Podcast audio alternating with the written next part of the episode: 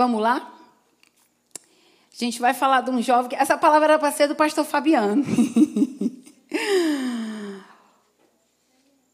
família, diga família, a raiz do relacionamento curado. Diga família, a raiz do relacionamento curado. Deixa eu dizer algo para vocês. Eu sou assistente social e a gente estuda um pouco de sociologia, a gente estuda um pouco de antropologia dentro da, da, das disciplinas. Acho que quem está fazendo faculdade aqui também, todos, né? A Larissa também né? é assistente social e ela sabe que a gente estuda isso. E a antropologia é o estudo do homem, a sociologia, sociologia é o estudo da sociedade. E a gente tem um olhar técnico, né, onde a gente trabalha, a gente tem é um olhar diferenciado. Quem é da área de humanas sabe o que eu estou falando um pouco. O pastor Ricardo estuda um pouco sobre direito, o Levi Nevilani também. O pastor Amilo estudou RH, também estuda um pouco disso. Mas aonde no, no, no local que eu estou inserida atualmente, eu vejo muitas mazelas da sociedade. E aí vem aquele olhar. Primeiro vem o meu olhar espiritual. Não tem como, né? Ser pastor, ser servo de Deus, ser filho de Deus já está inerente à minha pessoa, né? Então a gente primeiro a gente olha com o olhar espiritual, apesar que eu sou tolhida de olhar com esse olhar. Eu não posso e não devo lá, mas eu olho. Depois a gente vai com o olhar técnico, né? O olhar perito do que é. E a maior problemática hoje na sociedade, ela começou na família. Todos os problemas que você vê na sociedade, de drogas, de prostituição, de adultério, tudo que você puder imaginar, começou na família. Traumas familiares, maldições, tudo. Adultério, até roubo, até a corrupção. Porque, como o pastor Ricardo falou, vai passando de pai para filho. De pai para filho. Cultural. O pastor Ricardo falou do pai dele, né? Quando ele disse assim, que o pai dele disse assim: tomar uma dose de dreia era assim, quando o homem completava, acho que ele ficou encabulado de falar, mas eu vou falar, quando o homem completava a maioridade, para mostrar que era macho, a virilidade, o pai levava para um cabaré. Isso os, os quatro gerações para trás. E tinha que, eu vou falar que o meu linguajar é bem, né, para quebrar o cabresto do macho, né, era assim. E tomar cachaça, campari, sei lá o que era, as bebidas. Isso era cultural. O pastor Ricardo falou muito, quase que eu tomo o microfone dele, né? Que o pai dele, pelo menos, ele falou só a questão do Drea, né? E os pais que levavam para o cabaré. Então, tudo no contexto familiar. Aí já começa, né? A gente sabe que a gente. Não é só as moças que têm que casar virgem, os homens também. Mas por conta da cultura, né? Foi colocado isso aí. Então, todos os problemas que a gente vê, gente, hoje na sociedade é de cunho familiar. Começou dentro da família. E a gente está aqui esses dias para a gente ser curado em família. Amém? E aí a gente vai falar de um rapaz chamado José. Quantos conhecem essa história? Todo mundo conhece a história de José, porque eu não vou ler. Né? A gente está lá em Gênesis, começa a partir de Gênesis 36, 37 em diante. Dá para vocês depois estudem. Mas a gente sabe que a história de José foi aquele filho de, de Raquel e, e Jacó, que ele, ele ela, a, na realidade, a, a mulher da aliança, da paixão dele, da, do amor, foi Raquel. Lia foi a mulher da aliança, né? Porque Lia, eu estudando sobre Lia e Raquel, eu quero ser mais Lia do que Raquel. e aí, mas foi o filho do amor dele, o filho do coração, o filho da paixão, o filho da, né, da juventude. A Lia foi a mulher da aliança. E aí, deu as outras mulheres, Bila, as outras cucubinas, as outras irmãs, porque não era só Lia e Raquel, tinha outras irmãs, deram filhos. E aí nasceu José, né? que inclusive o nome de José, Deus tirou de mim o vexame. Nasceu José, o Senhor removeu meu vexame. A música é assim. Né? E, e aí, quando nasceu tudo aquilo ali, é, é, foi se gerado aquela coisa do filhinho favorito, porque era o filho da, da, da, da, velhice, era o filho do vexame, que Deus tinha tirado o vexame, era foi toda aquela história, né? E já tinha aqueles outros filhos. Mas por conta disso, foi se, começou a se gerar ciúme nos outros irmãos, né? Quem já passou por isso? O pastor Ricardo falou aí e interessante, até mostrei para as meninas ali atrás, pastora Márcia, que o pastor Ricardo fez um comparativo e ele falou de faculdade, inclusive. Até isso eu anotei. E eu vou já na frente eu vou falar para vocês, comigo e a pastora Carleane, né? E aí o jovem José, muitos aqui talvez tenham uma história parecida com ele. Queridinho, ou então rejeitado, e aí, ao longo, a gente, vocês vão se, se identificando. José era o filho mais querido pelos pais e o mais odiado pelos irmãos. Porque desde que mundo é mundo, tem ciumeira de irmão. ah, minha mamãe gosta mais de Levi. Ah, minha, eu queria o nenenzinho. Aí Levi, a mãe, a mãe só dá as coisas para Levilane. é mais ou menos assim, né, pastora Miller? A Mila não tem, não. A Marcinha, quem tem dois filhos aqui, sabe. E quem é, tem mais de irmão também sabe. Lá em casa tem essa história. Né? Eu e a pastora Carlene, a gente mora juntas praticamente. Aí, aí quando chega a Caroline e a Maclóvia, na hora que a apóstola Maclóvia chega lá em casa, é a xícara de ouro para ela. A mãe se levanta, corre e vai fazer o café o apóstolo brinca, né? Em 2000 lá vai bolinha também, lá no Pan-Americano, foi feito o congresso de mulheres. Aí a gente fez os quadros das 12, das pastoras, os quadrinhos pequenos, e tinha um da apóstola maior, bem grandão, né? E o da apóstola grandão foi lá para casa. Aí ficava no rack. O da Maclove tinha os outros porta-retrato meu. pequenininho, né? Aí a gente passava assim, ó, José e os outros. Aí uma vez o apóstolo entrou e fez assim, ó. Se benzendo, Santa Maclóvia. Porque é a filhinha queridinha da mamãe. Toda casa tem essas, tem essas tiradinhas, gente. Mas na realidade, isso não existe. A gente brinca, mas isso é uma raiz de amargura, como o pastor Ricardo falou. É um trauma familiar. A gente brinca porque a gente gosta de brincar. E como um bom cearense, a gente pega as tragédias da nossa vida e transforma em anedota, em brincadeira. É como o palhaço, né? Por trás de toda palhaçada tem uma ferida. Por isso que ele mascara. E muitas vezes a gente mascara as coisas nas risadas, como a Carla fez há anos atrás. Mas todo mundo, ah, ixi, olha, uma das mais conquistadoras, mas arrasada por dentro.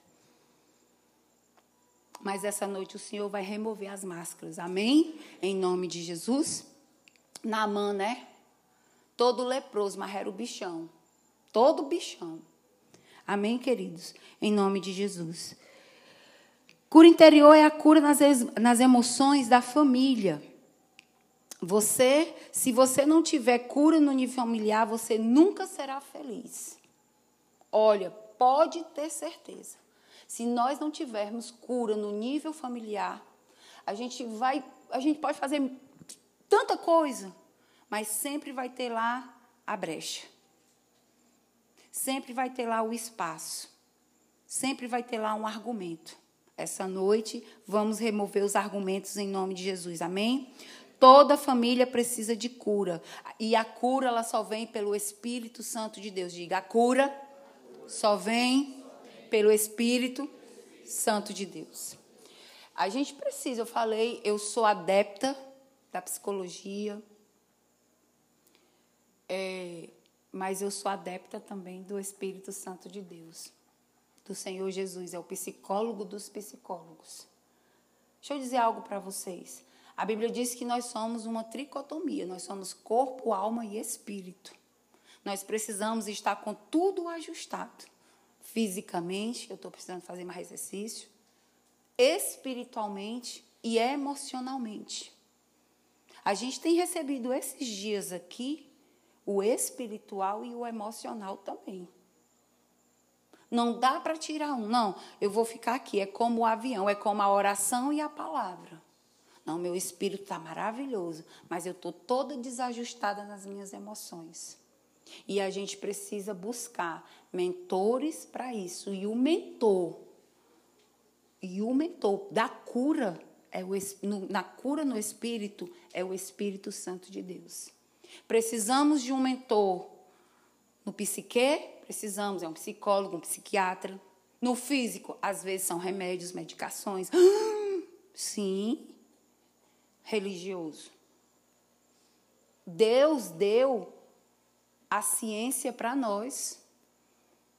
Os remédios são feitos pelo homem, mas pela inteligência nas pesquisas dadas por Deus. Então a gente precisa ser curado no nosso corpo, na nossa alma e no nosso espírito. Amém? Nunca discrimine ou discrimine você mesmo por precisar de alguma coisa. Amém? Em nome de Jesus. Mas a tua cura hoje no espiritual, ela vem pelo Espírito Santo de Deus. Amém? Quantos recebem? A família precisa ser curada para amar. Diga, eu preciso ser curado para amar. Porque você é família. Aqui ninguém é filho de chocadeira. Aqui ninguém nasceu do ovo. Todo mundo vem de uma família.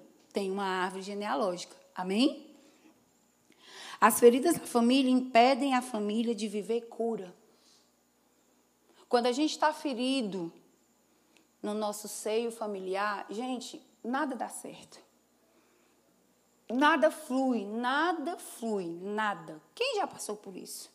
de se zangar com o irmão ou com o pai. Vocês sabiam que na, na minha adolescência eu passei um ano sem falar com meu pai? Eu disse para vocês que eu tinha propriedade para falar. É muita coisa. É uma carga muito pesada que a gente teve, eu e minhas irmãs, nós tivemos de que deixar no altar do Senhor. Porém, a mais velha, a primícia, né? Sempre tem um fardo um pouquinho maior. Porque aqui vem mais coisa. É aqui estava mais tempo. É aqui vem aquele peso da responsabilidade. É aquela historinha de dizer: você é mais velho, tem que dar exemplo para os seus irmãos ou para as suas irmãs, e o exemplo tem que vir do pai e da mãe. Às vezes o pai e a mãe não dão o exemplo, aí quer que o filho mais velho dê. Quem já passou por isso? E isso vai gerando traumas dentro da gente. Interrogações. Mas por quê? A gente é burro. Quem tem que dar exemplo é, são eles, não somos nós. E a gente precisa, aqui no encontro, ir deixando essas coisas no altar e se deixar ser curado pelo Espírito Santo de Deus. Amém? Em nome de Jesus. Um, quem estiver anotando. Onde Deus quer curar você quando o assunto é família. José era o filho da velhice de Jacó e o filho da mulher que ele amava. José era o preferido por seu pai, o que causava grande ciúme em seus irmãos. Isso eu já falei para vocês. É, é, é tão forte o que José fez aqui, mas é porque também José ele fez aquela túnica, né? Para Jacó fez a túnica para José. E aquela túnica era do filho mais velho, era retratava a autoridade, retratava uma série de coisas. Ele, lógico que ele já tinha tido outros filhos, mas de Raquel ele era o primeiro, ele era a primícia da mulher que ele escolheu para o coração. representava a autoridade, a realeza, somente os primogênitos, os, os primogênitos teriam direito de recebê-la. E isso foi gerando ciumeira nos irmãos. Mas, na realidade, aquilo ali foi assim? Não está lá? Não, já vinha sendo alimentado há muito tempo. Já vinha com o tempo. Né? Aquela coisinha, ah, o filho, até a Ada, né? Deixa eu comparar aqui a Ada e a Bianca agora. A, a Ada passou 10 anos sendo a irmãzinha, a bebezinha da família. Aí veio agora a Bianca. Vocês acham que não está dando problema? A gente às vezes tem que chegar com uma coisa para a Bianca, tem que chegar com uma coisa para a Ada também. Quando nós fomos buscar a Bianca no, no, no, no hospital, eu passei nas lojas americanas, foi Nevilane, Nevilane estava comigo, e eu comprei uma boneca para a Ada, a Esther, o bebezinho, que até a gente apelidou de A, B, C, D, E, né? que é Ada, Bianca, Carleane, Douglas e a Esther que era uma boneca meu bebê. E antes da gente entrar com a, com a Bianca, eu entrei com a Esther, que era o meu bebê, dando um presente para a Ada. Então, assim, naquela época, acho que José não tinha esse jeito, essas coisas tudinho. A gente entende de cura, de libertação, né? a gente que já teve traumas também, então a gente foi fazendo. Eu perdi meu peitinho, né, da minha mãe, mamei cinco anos, a filhinha era a filha mais, mais velha, então passei cinco anos de reinado. Aí vem a tal de Maclóvia. Né? Aí eu fui a filha rejeitada da merenda comida antes do recreio, né? A Maclóvia foi a filha projetada. É tanto que meu papel era uma lata de leitinho. Aí a Maclóvia já teve berço, teve tudo, que ela veio da prosperidade. Eu vim na pobreza, miséria e ruína. era. E a família todinha arranca, arranca, arranca, arranca, arranca. Não pode ter mulher buchuda antes do casamento na família, olha, gente. Né? Então, assim, né? É uma Cláudia, tá vendo como a Cláudia é cura na minha vida? Deus é tão magnífico, né? Tão superando, supremo. Aí é minha pastora, para me curar mais ainda. Quando ela diz, Carla, eu sim, senhora. Porque lá em casa a gente, né? Eu sou a mais velha. Mas lá em casa quem manda sou eu, mas na igreja ela que manda. Amém, gente? Vamos aqui, em nome de Jesus. Então, aí, para essa questão da túnica, tudo isso aí já vinha sendo gerado entre eles, até e foi crescendo, os problemas crescendo, né? Como veio de vingança por ser amado mais que os seus irmãos, e estes o venderam a uma caravana e o levou para fora do Egito. Aí é, é, é basicamente o resumo da história. Aí vem quando e como José foi vendido. E eu quero que vocês se atentem para esses pontos. Eu fui estudar isso aqui e, e, e, é muito sério. Os cinco passos de quando e como José foi vendido. Né? Eles se aproveitaram quando ele chegou, aí teve aquelas histórias. Aí antes disso tudo, vocês sabem, a história do sonho. Então, ele se achava, né? quando ele dizia, olha, também vacilão. Esses irmãos prediletos também, os filhinhos protegidos da mamãe. Tem uma história de. Aí foi dizer: olha, os milhos, vocês vão se render. O bicho, além de ser o protegido, o queridinho, ainda vai tripudiar em cima dos irmãos. Tem uns abençoadinhos que gostam de apertar na ferida da gente também, né? E aí encheu o saco dos outros irmãos assim: agora a gente vai se vingar dele. Como foi a vingança, todo mundo já sabe. Ele foi vendido para o Egito. Porém, para comerciantes do Egito. Houveram cinco pontos aqui muito interessantes naquela noite. Primeiro, trataram-no asperamente, tirou-lhe a túnica e lançou no poço, abruptamente, grosseiramente. Toda pessoa que é ferida, traumatizada, ela trata os outros com brutalidade. Eu disse, rapaz, eu sou muito perebenta. Eu era, né? Porque eu era uma. Eu era a. Deixa eu ver aqui. Ô bicha bruta. Ah, inclusive meu apelido era esse, ô bicha bruta. Estou melhorando um pouquinho. Melhorei 10%. Né? Às vezes, quando você vê, às vezes é do temperamento também, mas quando você vê uma pessoa bruta demais, pode ir, pode ir no fundinho. Tem boi na linha. Tem ferida na pessoa, tem raiz de amargura. E eles foram muito abruptos, eles foram grosseiros, eles trataram ele asperamente, eles arrancaram, gente.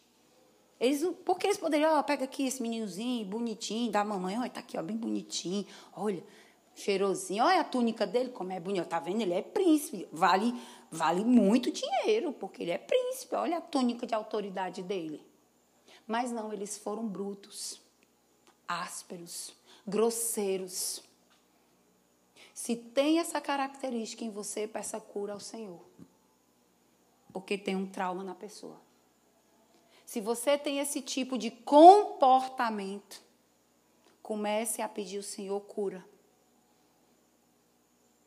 Às vezes, pessoas ignorantes demais, foi aí onde eu comecei a me alertar em mim. Opa, espera ainda. Tem uma raiz de amargura na minha vida. Dois, estava preso num poço em uma noite todinha. Toda pessoa ferida, amargurada, ela gosta de prisões, cadeias. E ela gosta de arrancar, colocar outros também em prisões e cadeias. Ela gosta de arrastar. Ela só sossega quando humilha a pessoa. Porque tem gente que gosta de humilhar os outros. Que gosta de diminuir os outros. E às vezes não são só prisões físicas, mas também prisões emocionais. E muitas das vezes nós aprisionamos pessoas por nossas palavras. Eu já fiz muito isso. Misericórdia, Senhor, da minha vida. Inclusive no discipulado. Por isso, se um dia você foi ferido por um discípulo também, inclusive eu peço perdão a você, no meu nome e no nome do líder que te feriu. Porque às vezes o pastor, ele em vez de curar, ele fere. Como o pai também, em vez de curar, fere. A mãe, a gente vai já chegar lá. Amém? Então, em nome de Jesus, se um dia um líder espiritual, um pastor, uma pastora, um líder de célula, te tratou mal, te aprisionou em prisões emocionais, de palavras que te feriram, eu removo agora com a autoridade do nome de Jesus. Amém? Amém. Em nome de Jesus. Três, refeição. Sentaram-se para comer. Oh, gente, vocês imaginam aí, depois de você ter sido espancado pelos irmãos, né? Porque é como a gente estuda, é, é, é, é um filósofo, né? Filósofo esquerdista, o nome dele, meu Deus, aqui, que ele fala, depois de Max Nevlani, me ajuda aí. Eu estou... Hegel, aquele livro, né? Violência sistemática.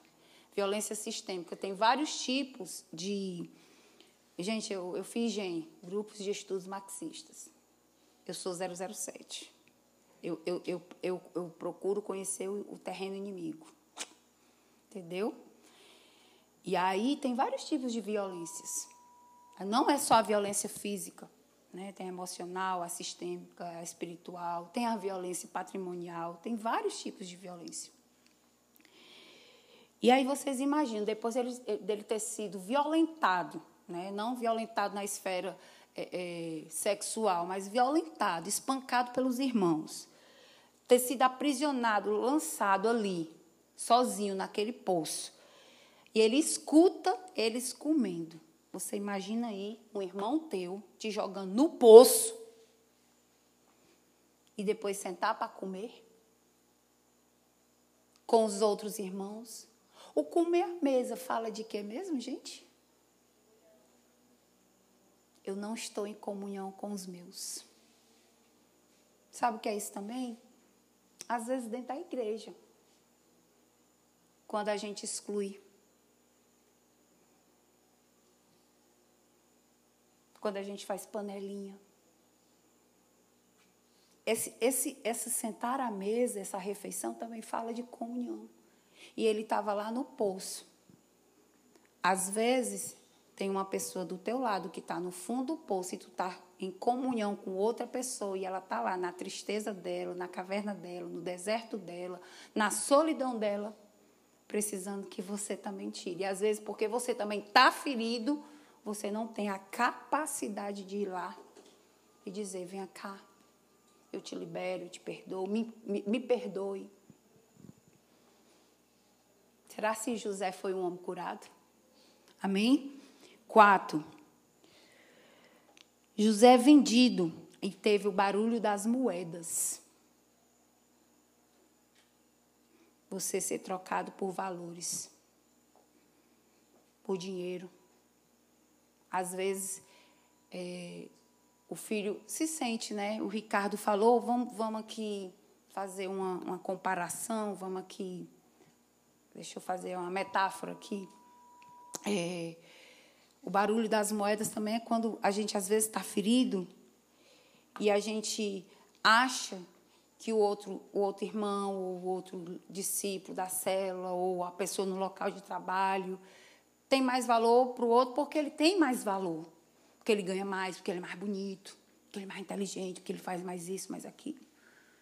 E José estava nessa situação também, como também os irmãos. Não era só uma ferida na direção de José, era também de José para com os irmãos. Ali houve um rompimento familiar por conta de raízes de amargura, de feridas na alma. Amém? E cinco, mentira. Pastor Ricardo falou aqui também da mentira, muito forte. Eu costumo sempre dizer, eu prefiro a verdade Aí a gente até que é uma forma errada de dizer, nem que a verdade doa. Gente, a verdade não dói, a verdade ela liberta. Não está lá na Bíblia. Conhecereis a verdade porque a verdade não dói. Ela dói. É melhor. Não. Conhecereis a verdade, a verdade vos libertará. Então a verdade ela liberta. Mas olha só, quando a pessoa está com ferida na alma, ela é mentirosa. Já começa que a gente chega para a pessoa assim: Você está bem? Estou, pastora. A mãe chega para o filho ou para a filha: Você está bem? Tô, mãe. Está mentindo, não está bem. Está fornicando, está se masturbando, está usando droga, está roubando às vezes, está se mutilando no quarto, está vendo pornografia na internet, está bebendo. Eu, 15 anos de idade, cheguei em casa assim uma vez, ó lá do Liceu do Ceará. Não sei como foi que eu cheguei em casa, mas cheguei. Meus filhos escutando isso, mas eles sabem, todo dia eu conto tudo para eles. Amém, queridos. Por que a mentira? Porque eles levaram a túnica para o pai e assim, ó oh, pai, José foi morto por um animal. Aí eu sou uma pessoa muito voltada para sangue. Sangue é tão poderoso, gente, tão poderoso, que o que nos salvou foi o quê? O sangue do cordeiro. Com licença. Eu fui aqui meditar nesse ponto. A túnica manchada de sangue, a mentira. E eles disseram sangue de animal. Não era o sangue de José que estava ali era o sangue de um animal qualquer. Eles pegaram um animal qualquer. Olha quanto aquele irmão estava valendo. Nada. Nada. Ele era tão desprezível para os irmãos, tão desprezado, que é sangue. Eu, não dá para falar aqui para vocês, porque é muita coisa. Nesses cinco pontos aqui, dá para fazer muita coisa mas ele foi comparado bicho, sangue de bicho. É como essa história do veganismo, porque gente, ó, deixa eu dizer uma coisa aqui para vocês. Tudo tem uma justificativa, tá? Os que são querendo aí negócio de veganismo, comer fruta, verdura é muito bom. Mas o veganismo é uma forma da, do hinduísmo, né, Nevelone? Que é a religião que cultua os animais tá? Como não conseguiu entrar no Brasil essa religião, aí vem a história do veganismo. Não, não, não conseguiu, não tem força, que é aquela idolatria exacerbada ao animal. E tem gente que, por ser ferido com pessoas, prefere bicho do que gente, do que o irmão. Eu conheço colegas de trabalho que nega duas coxinhas para o colega de trabalho, mas dá para o. Sabendo que o colega de trabalho está com fome e não tem dinheiro para comer. ainda faz o colega de trabalho ir comprar, que foi preciso eu proibir. Então, assim, eu olhando para isso aqui, eu disse, meu Deus, eles mentiram, eles, eles mancharam a túnica do animal. O sangue, o sangue do meu sangue, eu comparei com o sangue de bicho. Olha o que uma ferida na alma de traumas familiares acarreta em nossas vidas. A gente ser comparado a, a sangue de bicho. Diga misericórdia. Mas isso não vai acontecer com a nossa família e com a sua família, não. Amém? Porque nós estamos aqui para receber cura. Quantos creem? Dê um aplauso ao Senhor. E deixa eu dizer algo aqui para vocês. É... Passaram-se todo aquele tempo, aí a gente já sabe da história. José foi vendido, foi para a casa de Potifar, da casa de Potifar, desceu o calabouço, o calabouço. Ei! Governador do Egito. Mas deixa eu dizer uma coisa para vocês. Nem mesmo ele sendo governador do Egito, tem seis páginas, agora que eu estou na primeira, misericórdia. Nem mesmo ele sendo governador do Egito, o maior cargo do Egito depois de Faraó. Ele só estava abaixo de Faraó. Nem mesmo ele sendo governador apagava a ferida. Gente, você pode dizer, eu não quero saber do meu irmão, eu não quero saber. Não queira saber. Mas a gente precisa da família. A gente quer ser feliz em família. Quantos aqui querem ser felizes em família? Quantos aqui querem ser felizes em família chamada igreja? Porque a igreja também, Efraim é uma igreja para você e para a sua família. A igreja, gente, é uma família espiritual que Deus nos deu. Inclusive, é tão forte a família e a igreja, porque família consanguínea a gente não escolhe, é Deus que dá, né? Mas a família igreja não é a gente que escolhe, não é o nosso coração que escolhe, amigo não é o nosso coração que escolhe. Amém? E aí, às vezes, a gente se fere, se machuca e dói. E a gente às vezes pode estar em altos cargos, em posições, é, mas se a gente não estiver bem em família, nada vai bem. A gente vê aí, gente, a gente vê vários casos de pessoas famosas, de pessoas milionárias, que morrem de câncer quando vai ver um trauma familiar, de amargura. Gente com muito dinheiro amargurado. Eu, eu conheço muitos, mas muitos. Eu conheço agora, há pouco tempo, 2020, um político milionário, mas com sérios problemas familiares, inclusive com filho. Aí adotava os outros como filho. O filho, o filho, o filho usuário de droga, viciado, milionário, morreu de câncer. Morreu sem falar com o filho. E hoje o filho ameaça matar todo mundo por conta da herança que o pai deixou. Problemas familiares. Então não adianta. Essa história tá, tem, olha, tem, eu conheço pessoas assim. Eu vou estudar, eu vou crescer, eu vou ganhar dinheiro e eu vou mostrar. Eu conheço um pastor, eu não vou citar o nome porque vocês conhecem que ele é uma pessoa maravilhosa, mas ele é megalomaníaco. Tudo que ele chega é milhão, Carlinha, milhão, Carlinha, nós vamos ganhar milhão. E é um trauma familiar. Porque o pai dele chegou para ele uma vez e disse assim: Tu nunca vai ser nada. Teus irmãos sempre vai ser melhor do que você. E tudo que essa pessoa faz é na direção de querer enriquecer, às vezes até ilicitamente, porque ele quer mostrar para o pai dele que ele vai ser melhor do que todo mundo. Ele, Deus pode prosperar ele sim, mas é assim. Ele quer fazer a coisa certa com a motivação errada. Sabe o que aconteceu? A vida desgraçada, divorciado, separado da esposa, separado dos filhos, do neto, bebendo, fumando, se prostituindo. E quando a gente, é, é, uma, é uma pessoa que nós amamos do fundo do nosso coração, é uma pessoa maravilhosa, mas cheio, ele, é, ele é totalmente transtornado porque não recebeu a cura de verdade. E mascarava na alegria, na felicidade, irmãozão, irmãozona, não sei o quê. Então, gente, não importa o patamar de status que você está. Se você não receber a cura na sua alma, nas suas emoções, você nem vai para frente, nem vai para trás, nem vai para o lado, nem para o outro. Vai estagnar e vai morrer. Amém?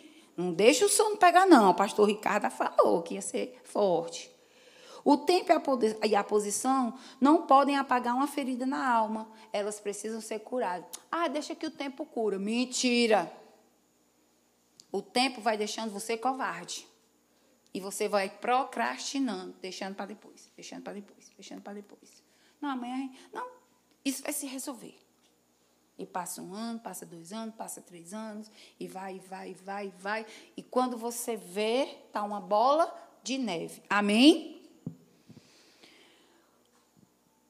Quando, quando José levava a dor no coração e as feridas de rejeição que ainda carregava consigo, ele tinha, olha só, ele passou por tudo aquilo porque ele foi rejeitado. Não é verdade? Rejeição dói. Quantos aqui já foram rejeitados? Se expressem, gente. Quantos aqui já foram rejeitados?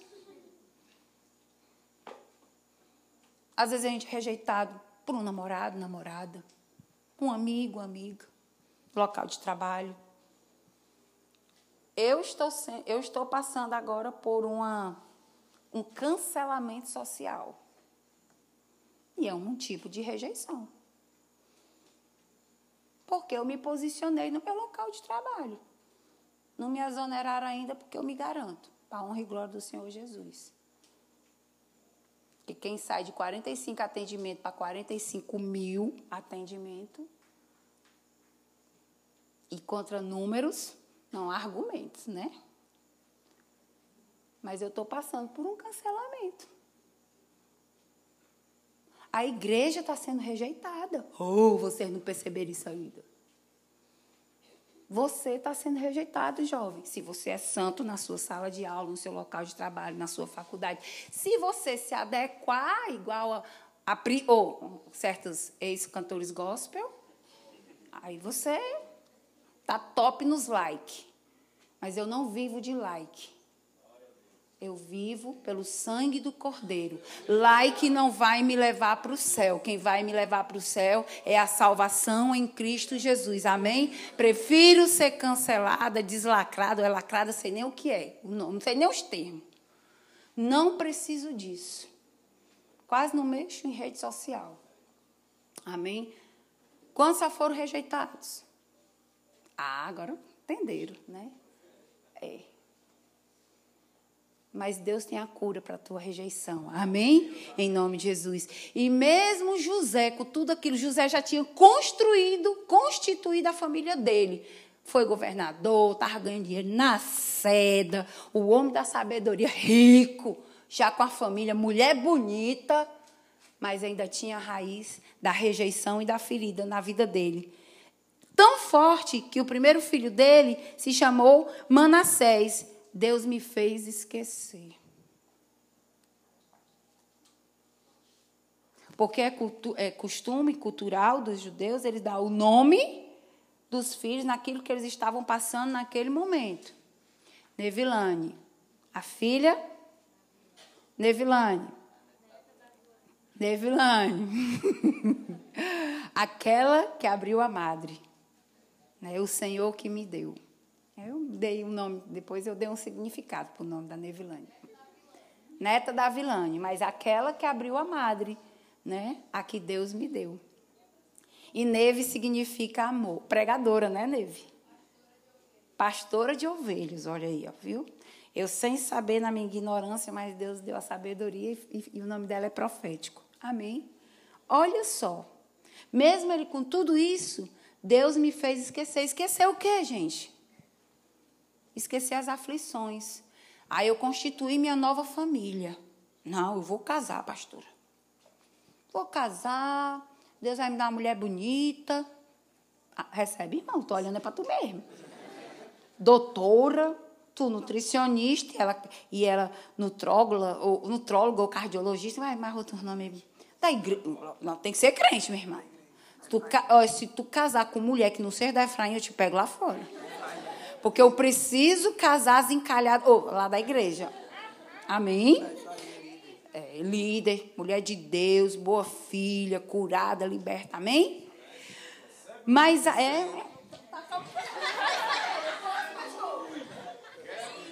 Mulher de Deus, bonita. Se, ó, eu vou dar para outro. Mulher de Deus, bonita. Formada. Crente. Líder de multidão. Doze. Profeta. Hálito bom. Amém? Mas se ele não tiver se resolvido na família vocês gostam, né? Eles gostam. E eu também gosto.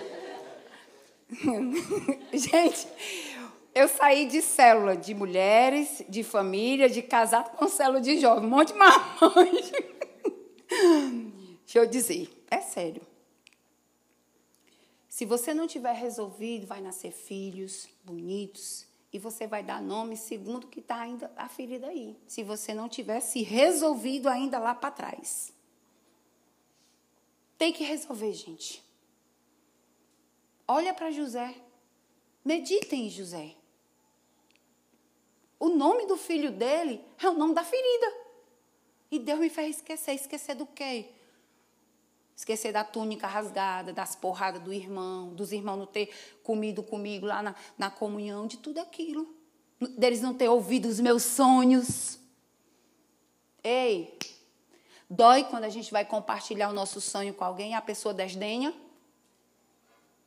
Eu vou ser médica, pastora. Eu vou ser médica. Aí o olho, coitado. Te enxerga, menino. Tu é aluno de escola pública. Dói? dói. Porque eu não acreditei no sonho dela. Sabe por que, que vocês nos amam? Os pastores e os líderes, porque a gente acredita nos sonhos de vocês. Quando vocês compartilham os sonhos de vocês conosco, a gente vibra, embora se for sonhos de Deus, lógico. A gente vibra, a gente vai para cima, a gente até paga. Pastor, eu tenho um sonho de ir para o encontro radix, bora, eu vou pagar. Por isso que vocês nos amam. Mas quando uma pessoa rejeita os teus sonhos, quando ela desdenha dos teus sonhos, começa as feridas. Ela, olha, é assim ou não é? E às vezes parte da nossa própria família. Eu conheço pessoas que diziam para o filho, não vai ser nada não.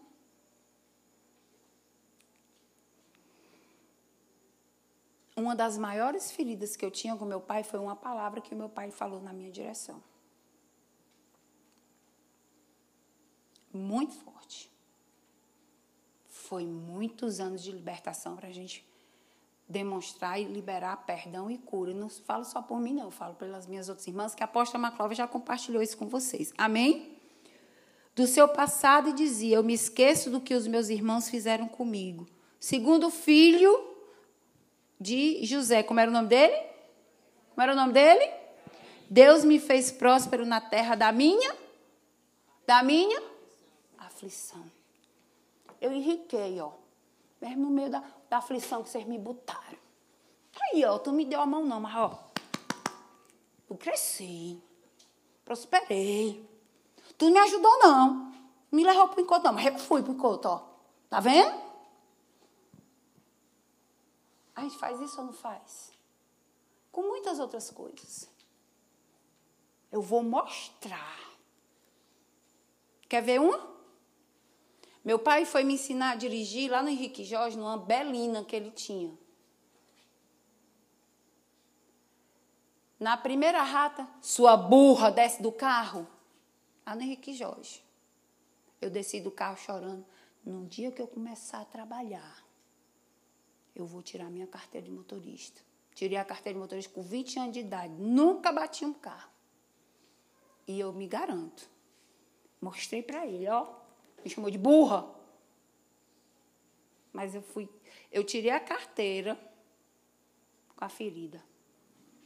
E querendo mostrar, esfregar assim.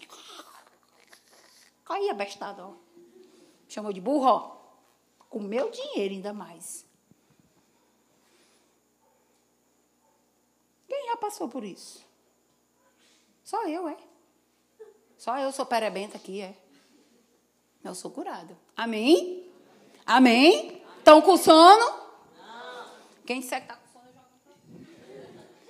E eu sou certeira, né, né Levi? Sou boa de mira, Levi? Amém, queridos? Se ficar com sono, levanta a mão que eu peço o pessoal para pedir um cafezinho. Amém?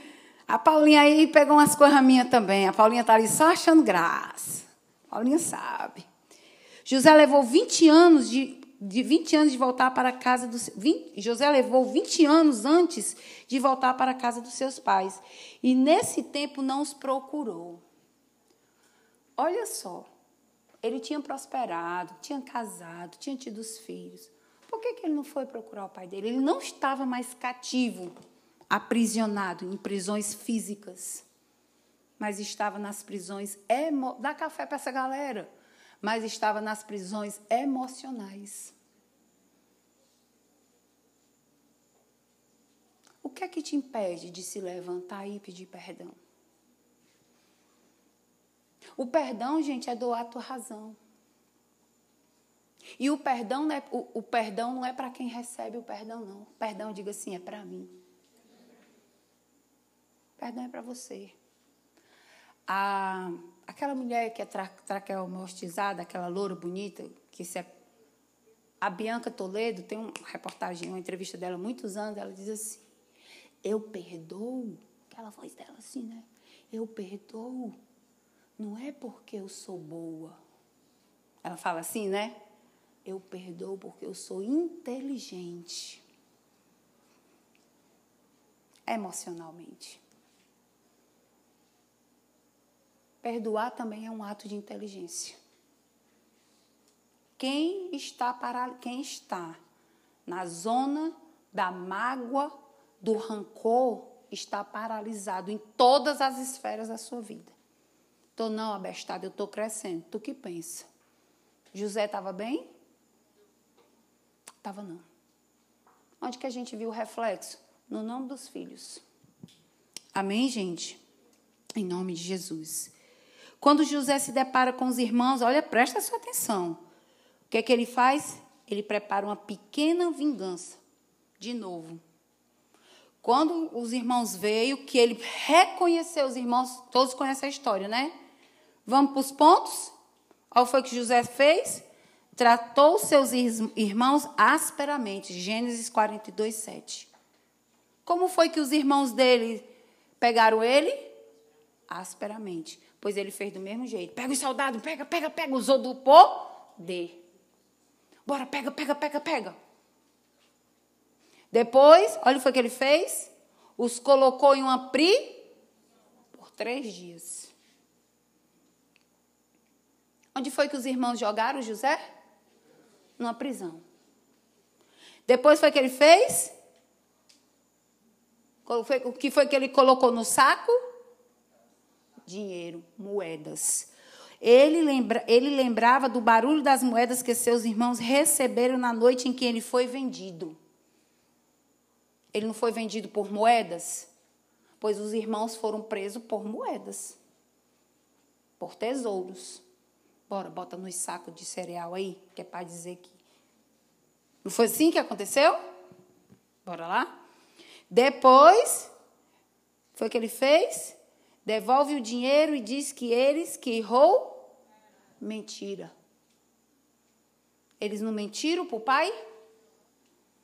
Ó pai, tá aqui, ele morreu, tá aqui o sangue do animal, ó. Então, mentir, a mesma coisa. Depois, preparou-lhes uma refeição. Ele tinha necessidade de ter comunhão com os irmãos. Ele sentiu a dor lá no calabouço, lá no poço. Ele sentiu a dor. Ele queria estar tá comendo com os irmãos. A gente quer estar tá na mesa com os irmãos. A gente quer estar tá na mesa em família. A gente quer estar na mesa dos irmãos de célula. A gente quer ter comunhão, porque Deus nos fez para ter comunhão uns com os outros.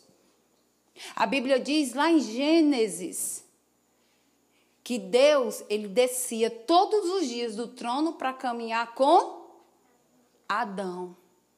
Mas Adão e, e, e no paraíso tinha tudo, tinha bicho, tinha tudo. E Adão ele tinha intimidade, ele caminhava com quem? Com quem? Mas a, a Bíblia diz que ele estava só. Precisou fazer um outro homem. Mulher, né?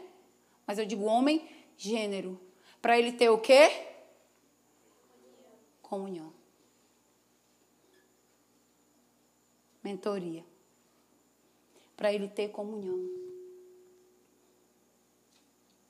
Nós temos a necessidade de ter comunhão. E aí ele veio e fez a refeição, porque ele queria estar em comunhão com os irmãos. Sabe por que, que ele fez tudo isso? Porque todo ferido ele reflete a ferida que ele foi ferido. Se ele foi violentado, ele violenta. Se ele foi espancado, ele espanca. Se ele foi humilhado, ele humilha. Se ele foi rejeitado, ele rejeita. É assim, gente. Comece a se avaliar. Se o pastor Ricardo falou antes. Se você não tem alguns reflexos daqueles que lhe feriram. Faça uma análise. Deixa eu ver aqui minha. Vixe, essa ação aqui, meu pai fez isso comigo, minha mãe, meu vizinho, quem me violentou, quem me rejeitou. E você começa a ter alguns reflexos. A Nevilane é a minha filha mais velha. E eu passei algumas coisas que a minha mãe passou conjugalmente. E em um certo momento eu comecei a perceber que eu estava fazendo com a Nevilane algumas atitudes que a minha mãe fazia comigo. E eu decidi, eu, eu, opa, minha mãe não abraçava, minha mãe não conversava, a minha mãe ela provia, ela fazia tudo. Minha mãe é uma das melhores, a minha mãe é a, minha, a melhor mãe do mundo. É uma leoa. Mas ela tinha algumas coisas, né? Do reflexo do casamento. E eu comecei a perceber que eu estava refletindo. Me lembrei até vidas de Maria, na, na, nos treinamentos que o apóstolo fazia com a gente. Eu descobri isso nos treinamentos, inclusive. E aí eu mudei toda a rota. Todo o meu comportamento na direção da minha filha, a forma de falar, de amar, de respeitar, de ouvir, de companheirismo, de ser amiga. Eu fazia tudo, tudo estava na minha vida, mas estava faltando o mais importante, que estava faltando a minha essência de mãe, de amiga, de companheira. Todo abusado, ele se torna um abusador. E quando a gente fala desses abusos, gente, não leve só para o viés sexual, tá certo? Existem vários tipos de traumas e de abusos. Ok? Tem alguém com sono aí? Não. Amém. Olha a mentira.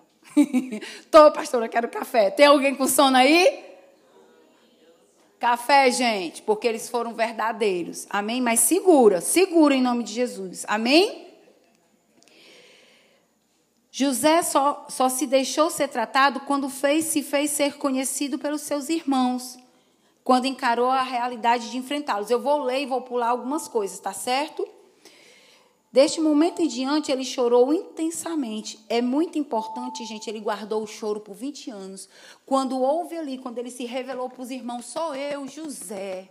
Vai, pega meu pai, a história é essa. E ele chorou copiosamente, começou o processo de cura. Essa noite vai começar o processo de cura na tua direção. Amém? Em nome de Jesus, vença o cansaço. Vocês não estão aqui à toa. Vocês não queiram saber o que é que uma pessoa curada, o que é que Deus é capaz de fazer na vida dela.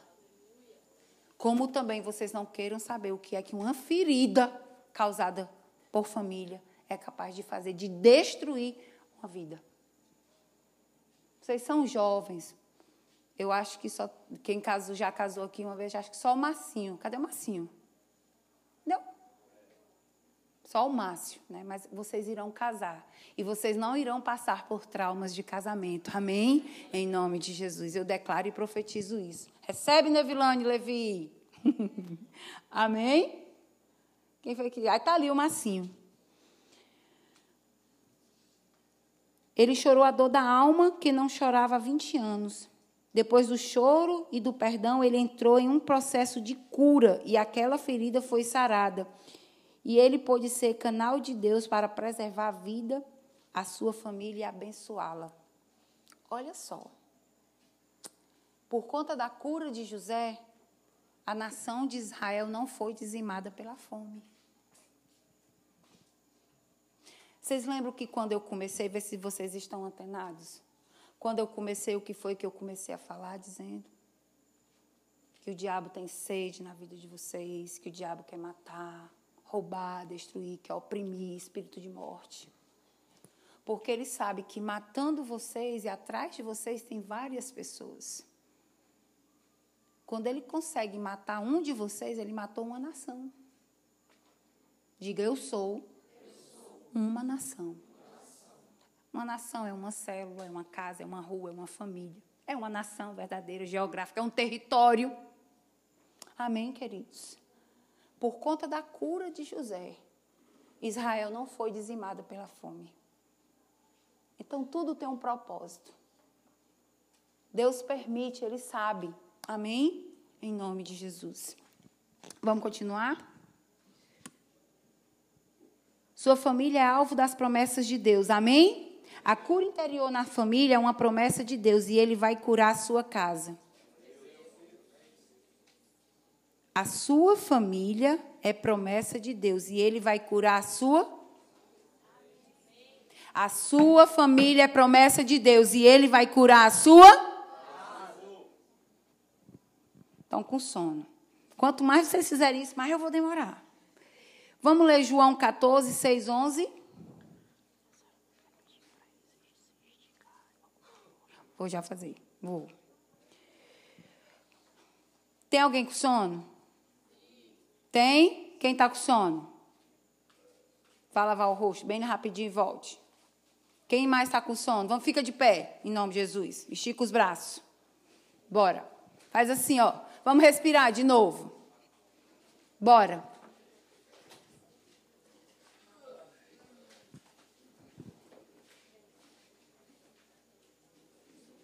Vai dar 10 horas ainda, gente. Se esticou. Agora que eu estou com uma hora e meia. Pronto? Respira.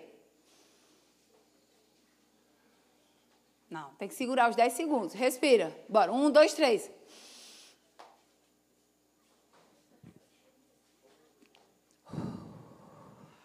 Pronto? Pronto? Bora continuar. Pode sentar. João 14, 6, 11 diz assim, ó. Respondeu-lhes Jesus: Eu sou o caminho, a verdade e a vida. Ninguém vem ao Pai senão por mim. Se vós não despecem. Se vós me tivesseis conhecido, conhecereis também o meu Pai.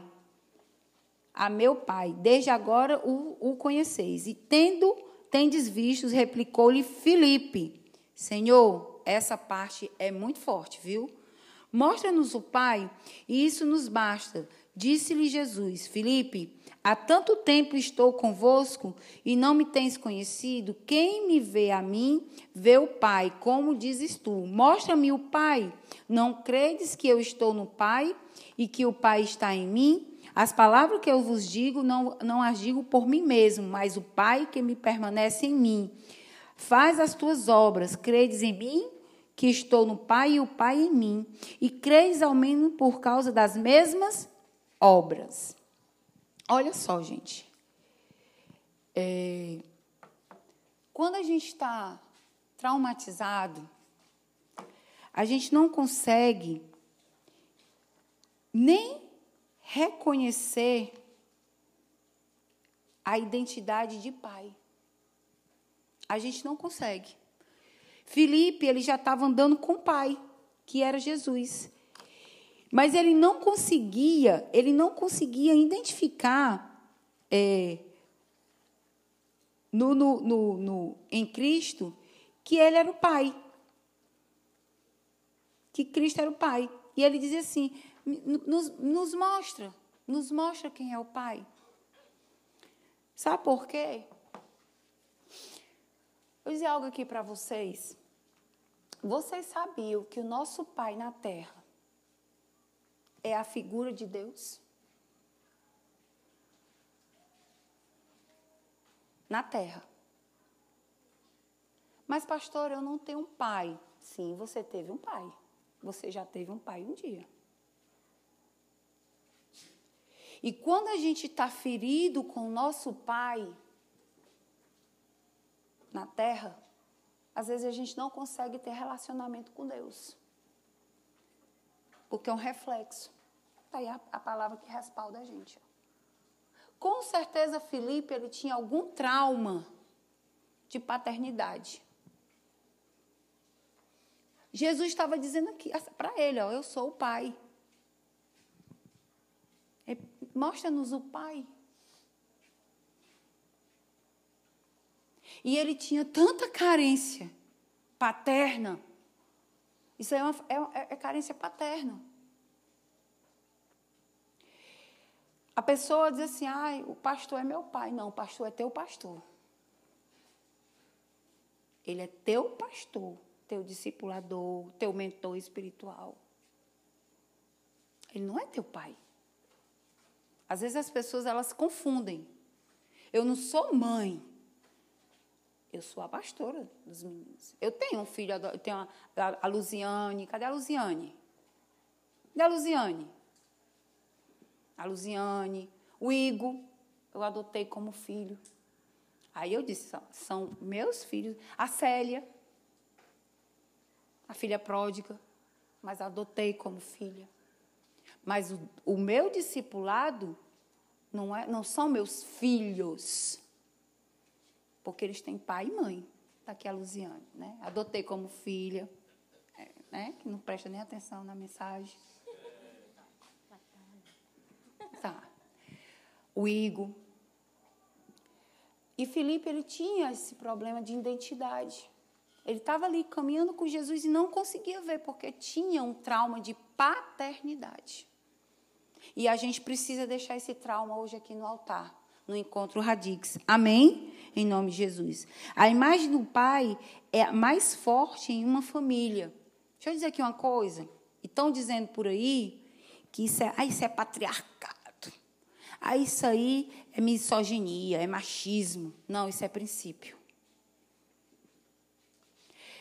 Estamos vivendo tempos em que querem tirar a paternidade dos homens, a autoridade dos homens. Estão passando para as mulheres. Nevilane. Dois anos atrás, no dia dos pais, o pai dela não estava na igreja, e ela chegou para mim, feliz. Como foi que tu disse, Nevilane? Pamãe. Pamãe. Pãe. Feliz dia do pãe. Aí eu, me filha, o que é isso aí? a senhora é pai mãe? Eu disse, não. Você tem um pai. Foi, Nevilane? Lá perto da cantina? Pois é. Você tem um pai. Não existe esse negócio assim. Eu, as mulheres, eu sou pai e sou mãe. Não, você é mãe. Solo, mãe solteira ou mãe só, sem a presença do pai, mas você é mãe. E vocês têm um pai. Vocês não são de chocadeira, nem são de proveta. Até os de proveta têm um, um sêmen de um pai, de um homem.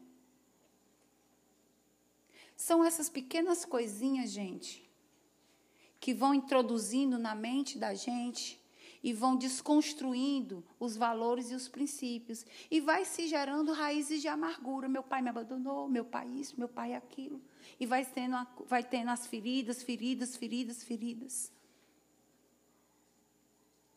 E homens, quantos homens nós temos aqui? Quantos homens? Ixi, meu povo levanta as mãos. Aí vou até fechar os olhos. Quantos homens nós temos aqui? Ah, é cansaço é? ou é dúvida? For dúvida, pastor Ricardo, vem aqui, pelo amor de Deus. Ele... Ah, está aqui, né? Teu, né? O senhor viu, né? Pois é. Ah, tá bom. Deixa eu dizer algo aqui para você. Eu sei que é cansaço, mas resistam. Deixa eu dizer algo aqui para vocês. Está dentro, é um, é um parêntese. O movimento feminista ele quer tirar a virilidade de vocês, a autoridade de vocês. Começa agora e vai até quando vocês forem pais. A maior autoridade de uma família é o pai. Quantos já são pai aqui que eu vi?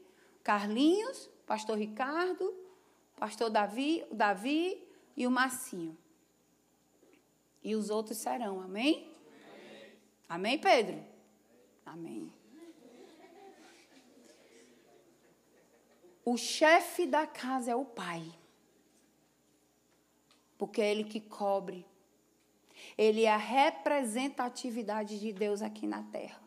A Bíblia diz como é que as esposas têm que se submeter aos maridos e, a, e, a, e os maridos como é que têm que tratar as esposas. Então se liguem que a, a maior figura. E mulheres, mulheres, quantas mulheres nós temos aqui?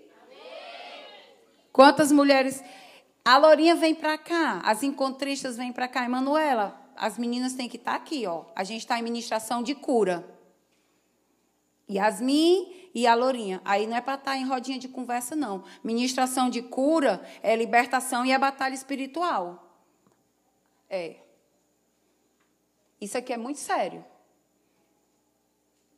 A gente não pode, eu brinco, mas é ministração de cura. E não pense que não tem demônios aqui querendo roubar a cura de vocês, não, porque tem. Não pense que vocês começaram a se dispersar. Isso aqui é uma arma do diabo para roubar a cura de vocês. Façam valer o que vocês estão aqui para fazer valer. Eu não me expus aqui para brincar, não. Eu me expus para que o Espírito Santo de Deus traga cura para a vida de vocês. E eu não estou falando por voz minha, não. Estou falando pelo Espírito Santo de Deus. Eu sei, a pastora Miller me chamou, nós sabemos com que nós estamos lutando aqui esse final de semana também, pastor Ricardo. O inimigo quer ceifar vidas aqui. Talvez Deus, talvez não, com certeza, o Senhor te trouxe aqui esse final de semana porque Ele sabia que você queria dar cabo da sua vida. Então vocês prestem atenção. Resista ao sono. Porque quando a gente é do mundo, a gente está na festa, a gente não tem sono. Quando a gente está no celular, na internet, não sei aonde, a gente não tem sono. Quando a gente está na prostituição, nas redes sociais com questão de, de, de pornografia, a gente não sente sono. Por que, que sente sono na hora da cura, da libertação? Se liguem, jovens. Se liguem. Tem jovem aqui querendo fugir de casa. Tem jovem aqui querendo matar pai e mãe. E eu sei o que eu estou falando. Não brinquem de ser crente, porque o diabo não brinca de ser diabo. Amém? Amém? Amém? Dê um aplauso ao Senhor.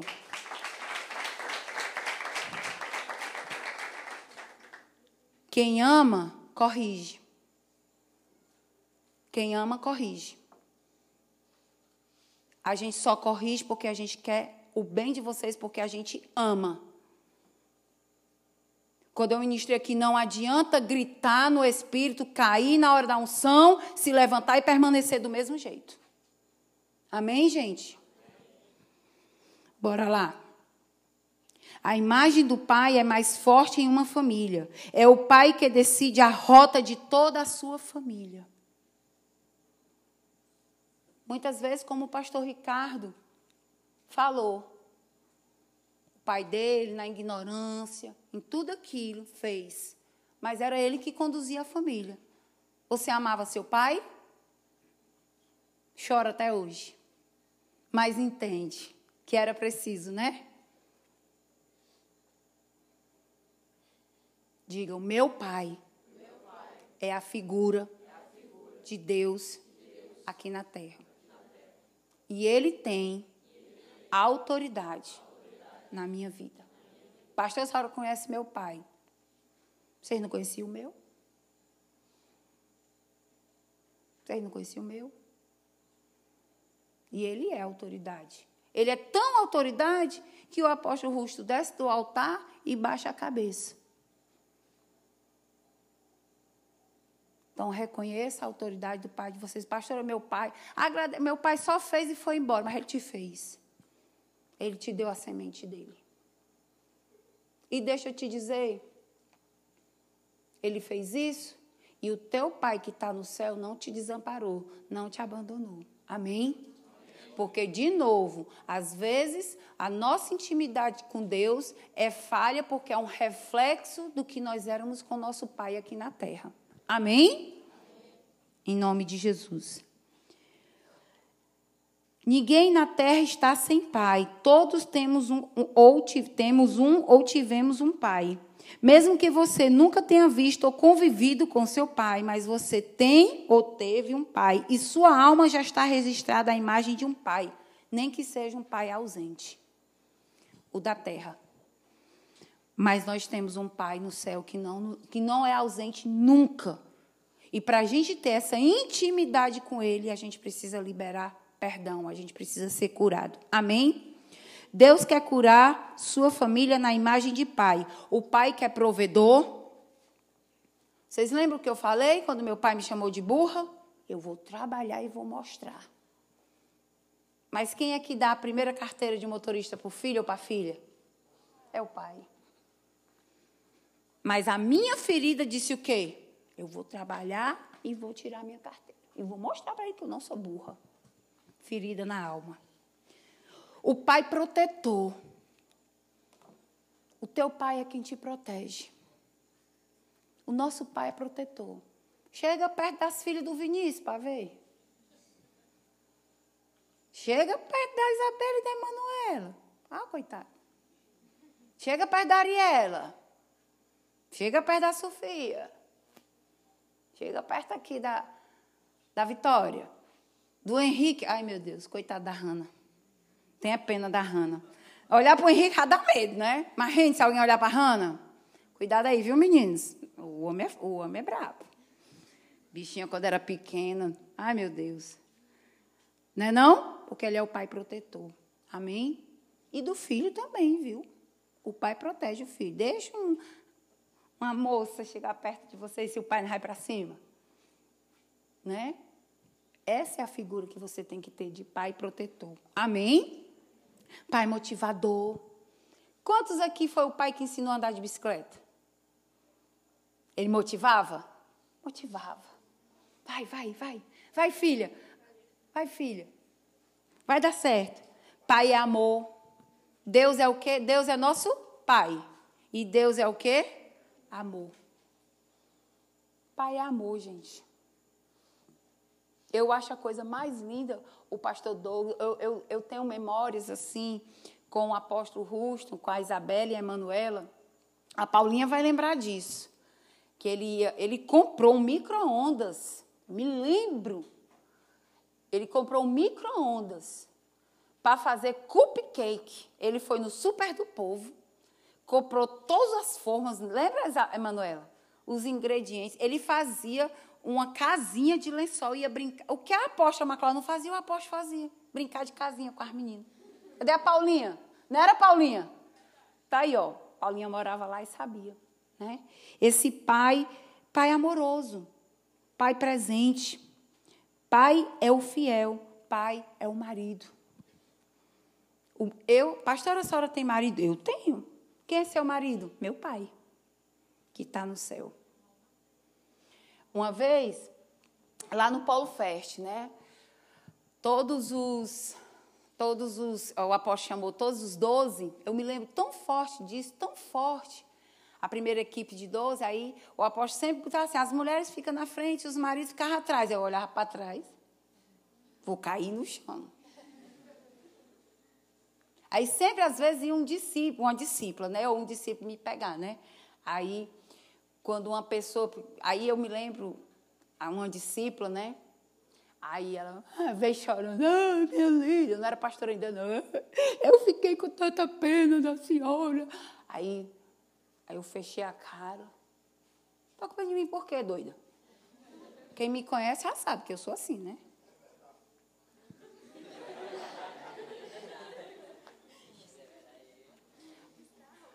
É, a brutalidade não é mais de ferida, não, viu? É a essência mesmo. Às vezes eu digo, muda, Jesus. Aí eu olhei assim, tá culpa de quê, doida? Desse jeito mesmo. É uma pessoa que mora na, na rua de vocês aí, que era meu discípulo. Vocês sabem quem é. Porque a senhora não tinha marido. Eu disse, várias mulher. O melhor marido lá de cima era o meu, mulher. Meu marido é Jesus. As outras, o marido é fulano, fulano. Jesus. Tu acha que Jesus vai me deixar desamparada? Então, o pai, ele também é o marido. Amém? Em nome de Jesus. Ai, meu gente, A cura na imagem da mãe. Vamos para a mãe? Ainda são 10 horas, eu posso sair até meia-noite. Amém? Eu gostei. Dê um aplauso ao Senhor por isso.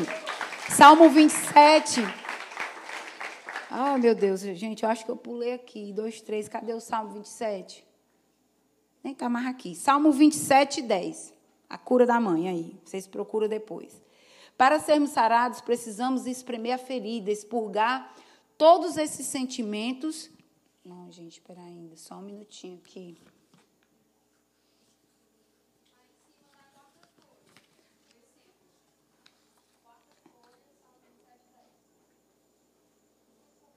Tá? Tá não.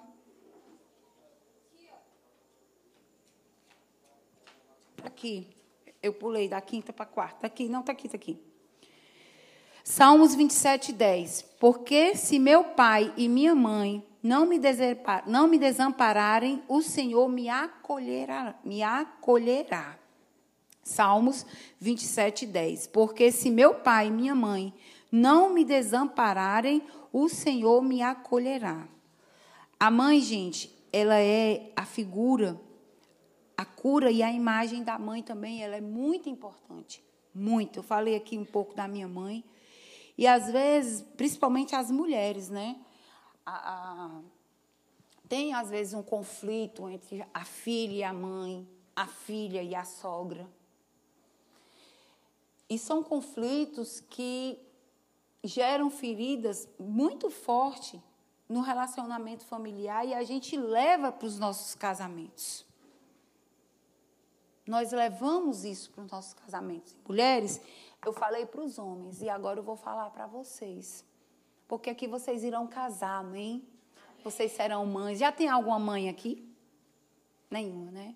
Vocês serão mães. Já é mãe? Né? Vocês serão mulheres virtuosas, valorosas, mulheres segundo o coração de Deus, serão mulheres empreendedoras, serão mulheres empoderadas na palavra de Deus, nos princípios da palavra de Deus. Mulheres curadas. Nós precisamos entender, mulheres, quem nós somos na sociedade, quem nós somos em Deus. O quanto Deus derramou em nossas vidas. Mas a gente precisa ser curada nas nossas emoções também. Na figura, nós falamos na figura do nosso pai. Para as mulheres. Deixa eu dizer algo para vocês, meninos. Às vezes, por nós não termos a figura do pai, eu quero que as mulheres olhem para mim. Quantas aqui têm pais ausentes? Pronto. Deixa eu dizer algo para vocês. Não se entreguem para qualquer um. Não se entreguem para qualquer um por conta da ausência de paternidade. Porque às vezes a gente se entrega para qualquer um, e se entregar, eu não estou falando só da. Eu estou falando entregar o nosso coração, a nossa emoção, os nossos sentimentos. Porque às vezes a gente busca num relacionamento com um rapaz a figura do pai. Por isso que às vezes tem meninas que casam com homens mais velhos, porque buscava a figura do pai. Porque não queria o esposo, queria o pai. Deixa eu dizer algo para vocês. Você pode, o teu pai físico, o teu pai na terra pode ter te abandonado, mas tem um pai que não te abandona pastor Ricardo falou: espera no tempo de Deus. Espera no Senhor. Pastor, a senhora está falando só da nossa virgindade? Da... Não, eu estou falando das tuas emoções, do teu coração, que vale mais que um ímã. Desculpa os meninos, tá para os ouvidos. Eu estou falando com maduros aqui. Por conta de feridas na nossa alma, por as ausências dos pais ou por um pai ter abusado, a gente quer pegar qualquer porcaria. E Deus veio para dar o melhor dessa terra para você. E a, o melhor dessa terra para você, mulher, é um homem de Deus, é um homem que te honra, um homem que te preserva, um homem que vai te proteger, te guardar. Mas o mundo está dizendo aí que a mulher ela pode. Pode todas as coisas naquele que te fortalece, que é Cristo Jesus. Existe uma coisa linda chamada submissão. Nós nascemos para ser submissas. Vale, Amélia, é não, protegidas, guardadas. É muito bom ser guardada. É muito bom se submeter, mulheres. É muito bom ser protegida. Hoje vocês estão debaixo da tutela dos pais. Eu conversando com a Nevlane, eu digo, filha, tu, a mulher é assim, ela sai da tutela do pai e da mãe e vai para a tutela do marido. Isso é bom. Até eu dizia para ela, tu pode se formar, ganhar 30 mil por mês, mas tu vai ter que se submeter ao teu marido. E tu só vai sair da minha casa, da casa da tua avó, quando tu casar. Tu pode ter 10 apartamentos, assim, Nevlane? Que eu falei? Tu pode ter 10 apartamentos, mas só sai da casa da vovó, ou tu me leva para um apartamento, mas só sai da casa da vovó para a casa do papai, do, do marido. Amém? Então se guardem, se protejam, em nome de Jesus. A mãe é o útero gerador de todos os filhos. A primeira mãe da terra chamava-se quem? Eva que significa mãe da vida. Essa deve ser a essência de todas as mães. Toda, to, toda a imagem incorreta que temos de nossa mãe, Deus vai curar. Deus é a mãe e é o pai. Deus, é, Deus ele é a figura de pai e mãe aqui na terra. Está aqui em Salmo 27, 10. A mãe é a esposa. Aí eu anotei: submissa, rendida ao seu esposo, que é rendida a Cristo Jesus. Amém? A mãe é a protetora. Mãe protege também. Mãe leoa, mexe com um, para vocês verem. É mesmo que mexer no, na casa de maribondo. A mãe é edificadora. A mãe é aquela que edifica o lar com oração, com palavra. Eu tenho na no coisa do meu celular, eu levei a Nevilane bem pequenininha, lendo a Bíblia e orando. Aí depois eu descobri essa semana, ele, o Levi confessou o pecado. Mãe, com oito anos eu tinha Instagram escondido da senhora. Aí eu com a foto do, do, do abençoado no meu celular. Ó, oh, meu filho é tão crente. Com o Instagram oculto. Mas Deus é tão misericordioso que livrou das marmotas. Amém? A mãe é que edifica, a mãe é a sábia. A mãe curada, ela tem que ter palavra de sabedoria na, na, na, na, nossa direção. E a gente tem que entender isso. Mãe é a que alimenta. Teu primeiro alimento vem da onde? E quando sai depois do seu, que é sangue, leite é sangue. Leite materno é sangue. Depois que a mãe alimenta daqui, onde é que ela alimenta? Na panela. Ela que faz, ela que mexe, ela que põe a mesa, ela que amassa, amassa a frutinha e dá. E é isso que Deus faz com a gente também. Mas às vezes a gente não consegue ver porque a gente está com feridas, com traumas. A gente não consegue lembrar que a mãe um dia deu a comida, o menino, o menino vomitando. A mãe é aquela que segura o, o, a tala do hospital para não perder a veia. Por cinco noites e cinco, e cinco dias e cinco noites, sentada numa cadeira de madeira. É aquela que se levanta de madrugada. Essa é a mãe na terra, mas nós temos a mãe do céu também, que é o nome. Não é a Maria, não, tá, gente?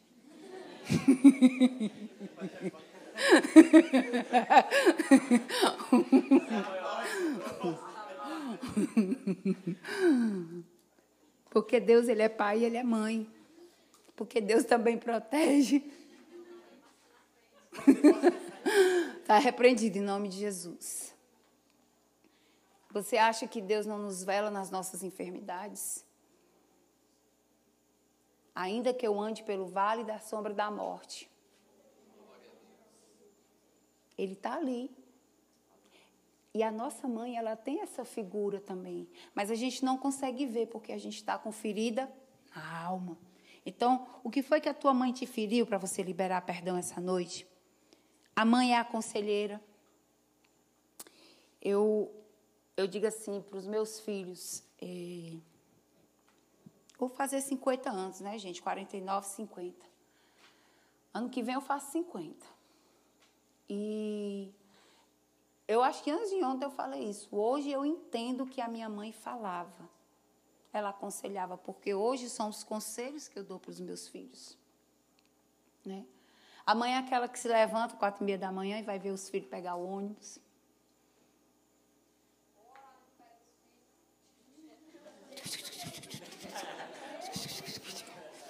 O Levi disse que cansou de acordar e eu.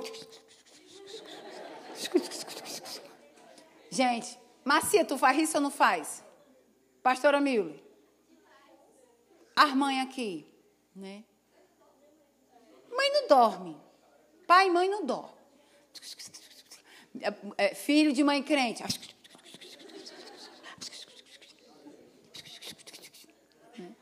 É. Mas essa é a mãe. Amém? E às vezes você nem sente. Quando não está orando na cabeça, está orando de joelho, está orando, está tá intercedendo, está no trabalho, está orando, está sentindo a dor no umbigo quando o filho sente alguma coisa. Depois o Levi compartilha aí com vocês. Né? Amém, queridos? Em nome de Jesus, diga assim: eu decido, eu decido perdoar, perdoar meu pai e a minha mãe. Amém? Em nome de Jesus. A cura na imagem do filho. João 1, 12 e 13 diz assim, ó.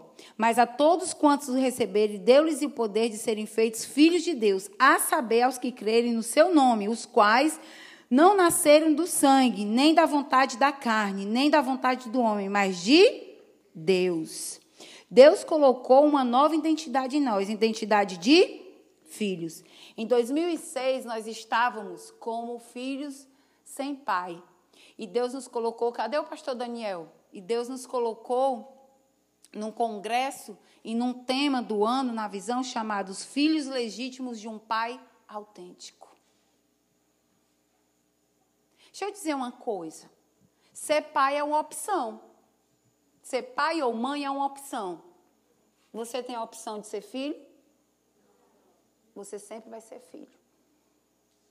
Você vai nascer filho e morrer filho. Você pode nascer pai e morrer pai? Não. Porque você tem a opção de não querer ter filho. Então, a tua maior identidade é de filho. Como nós somos preciosos. Aí, uma abençoada, a Aline compartilhou há pouco comigo, E eu quero compartilhar isso com você.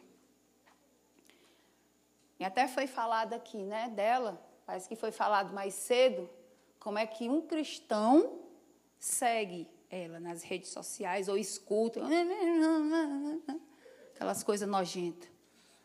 Tem uns que sabem até a tradução da música.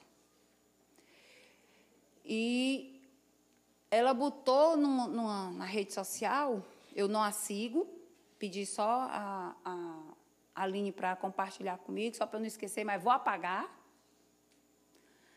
E ela botou assim: Eu quero saber se tem, se tem como é? Teste de, de DNA para saber se eu sou filho de Deus.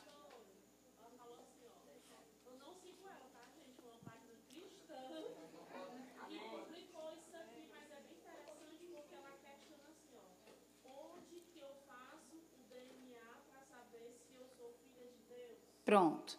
Tá aqui, tá aqui. Aí o irmão colocou, né? E, era, e é o versículo da mensagem. Vou responder para ela e para vocês, né? João 1, 12, 13. Mas a todos quantos o receberam, teste de DNA está aí, tá bom? Deu-lhes o poder de serem feitos.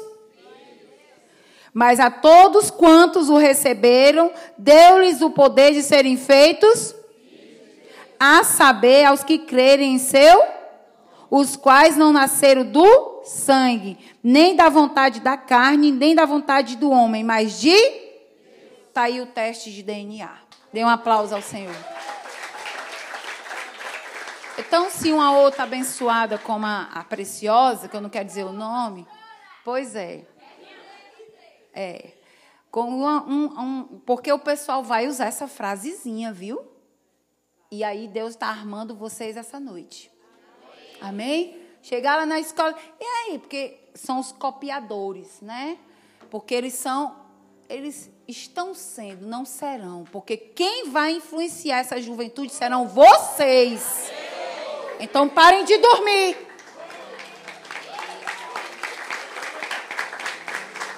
Quem vai influenciar essa geração? Diga. Quem vai influenciar essa geração? Eu. Muito bem, vocês disseram eu.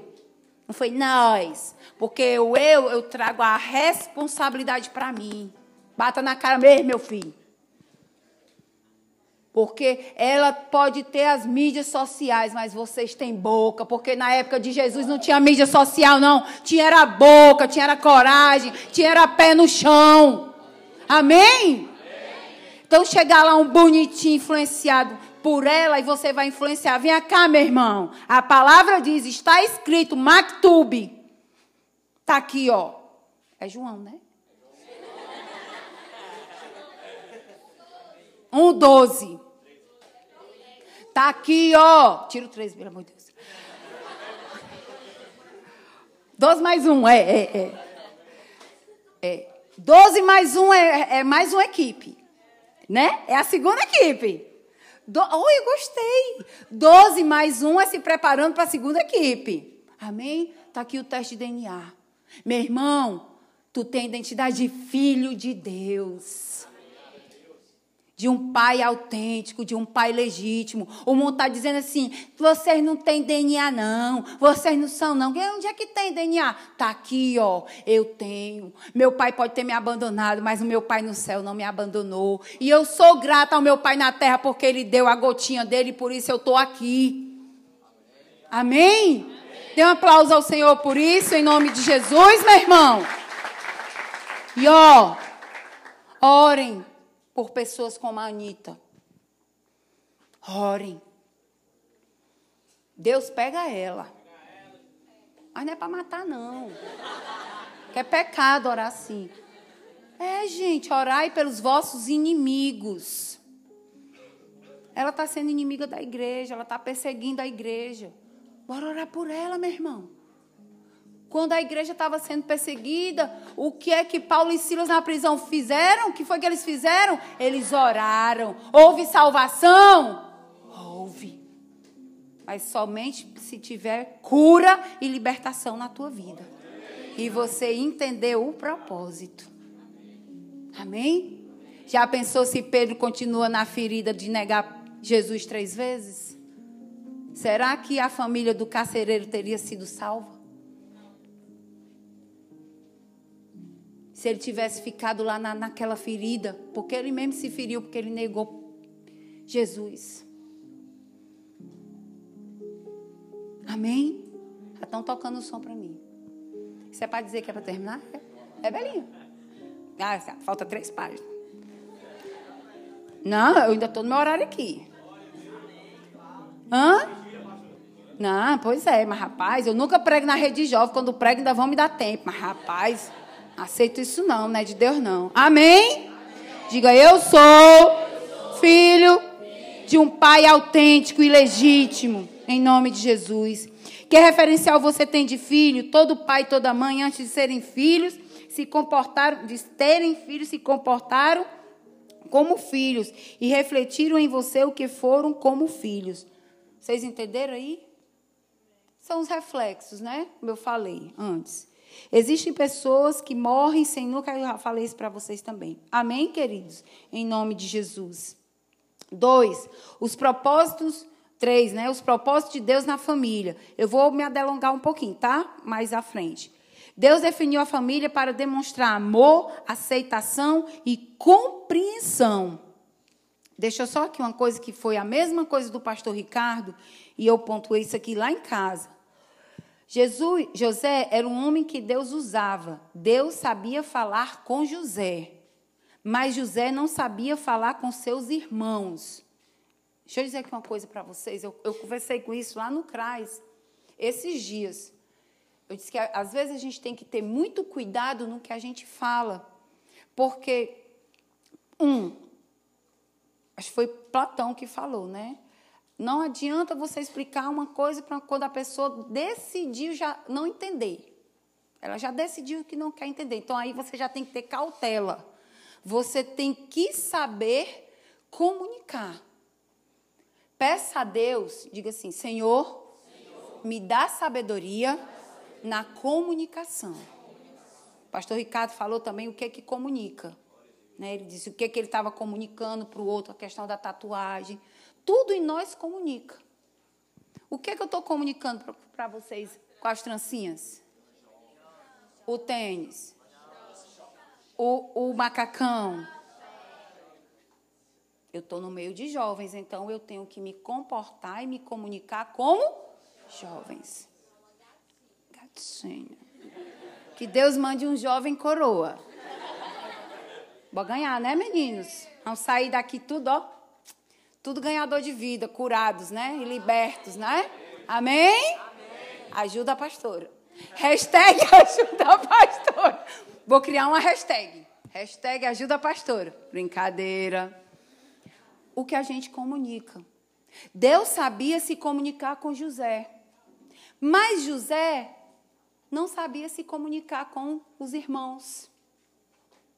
Ele não sabia. Porque o próprio José não era curado. Porque tem a, tem a falta de. tem a, a cura, tem as feridas por conta. A, a, as mágoas por conta das feridas.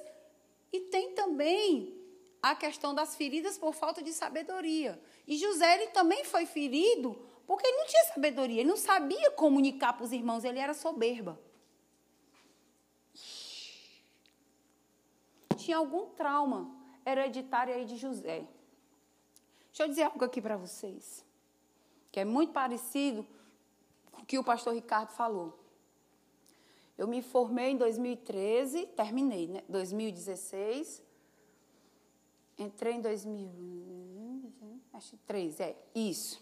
Eu saí do consultório do médico, fui direto para a faculdade. Mas assim, a sua primeira pílula, eu disse, qual é? é, é Lexotan, disse, não, sala de aula. Porque ele detectou que uma das brechas que eu tinha era a falta da faculdade, que era um sonho meu que, que foi barrado. Faça a sua faculdade. Porque sonho a gente não protela. Aí, eu, antes disso, a minha mãe disse assim, lá na calçada, a mesma coisa do pastor Ricardo, um pouquinho diferente só. Aí eu, a mãe disse assim: eu vou pagar uma faculdade para vocês. Aí a pastora Carliane, muito veloz, disse, ah, vamos Aí a mãe disse assim. Aí, eu, aí a mãe disse assim: Não, mas tem um orçamento familiar, né? Não pode. Aí eu, por conta da ferida, é, pois dei logo a dela. E aí, realmente, a pastora Carliane se formou primeiro do que eu. Por quê? A mesma coisa que o Ricardo falou. Fez, ah, porque o, o, meu irmão fez duas faculdades, eu não fiz. Mas por quê? Porque eu não soube me comunicar. Foi uma comunicação abrupta, soberba, arrogante. Porque eu poderia ter dito, mãe, eu sou a mais velha. Deixa eu fazer logo a minha, depois a Carline faz a dela. Por nossas feridas e traumas, nós perdemos bênçãos porque não sabemos comunicar e nos expressar. E aí a gente vai atrasando o projeto de Deus na nossa vida. Vocês entendem isso? Entendem a importância de sermos curados? Quantas vezes na, no nosso, na nossa forma abrupta de ser, ignorante, intolerante, arrogante, prepotente, feri, feridento, perebento, impediu bênçãos em nossa direção. Mas essa noite vai cair tudo por terra, em nome de Jesus. Amém? Vocês recebem? Estou caminhando para o final, viu, gente? Estou brincando, mas estou caminhando para o final. Precisamos pedir a Deus, eu coloquei, sabedoria para falar com os outros. Isso não é só em relação a, a, a, aos nossos pais, não. no nosso local de trabalho. Às vezes você tem uma proposta. Senhor, me cura, me dê sabedoria para eu saber levar essa proposta para o meu, meu patrão. Reconhecer as autoridades. Sabia que tem pessoas que não se submetem às autoridades porque, na realidade, é um perebento? É cheio de traumas. Traumas com os pais, traumas familiares, e isso vai levando para o. Oi, amor! Tu veio como? Oh, meu Deus, a bichinha. Deus abençoe. Cadê a outra? Tá lavando o rosto. Ah, tá certo. Amém? Deus abençoe que o Senhor te restitua em nome de Jesus. E Deus vai dar um emprego do justo. E nunca mais você vai sair do, do de encontro com Deus, da presença do Senhor, para poder ir dançar festa ou alguma coisa assim. Deus vai te colocar em lugares altos e Ele vai te usar. Receba o emprego do justo em nome de Jesus. No dia que você disser assim, ó, eu vou para o encontro. Terminou meu tempo. Eu vou para o encontro. Eu vou para o encontro. Chega, Belinha. Chega, Nevã. Eu vou. Começou duas. Ó, oh, ele está mandando eu coisar duas horas de novo. Pode ir coisar? Dê um aplauso ao Senhor. Ei. Vocês, vocês já estão curados ou estão mentindo? vai, vai, né? E o coração termina logo, termina logo. De boca tu me louvo, mas o coração é de verdade. Pastor, a gente pode ir para a vigília? A vigília, né? Vigília, encontro Radix. Pode, Belinha? Pode, Belinha?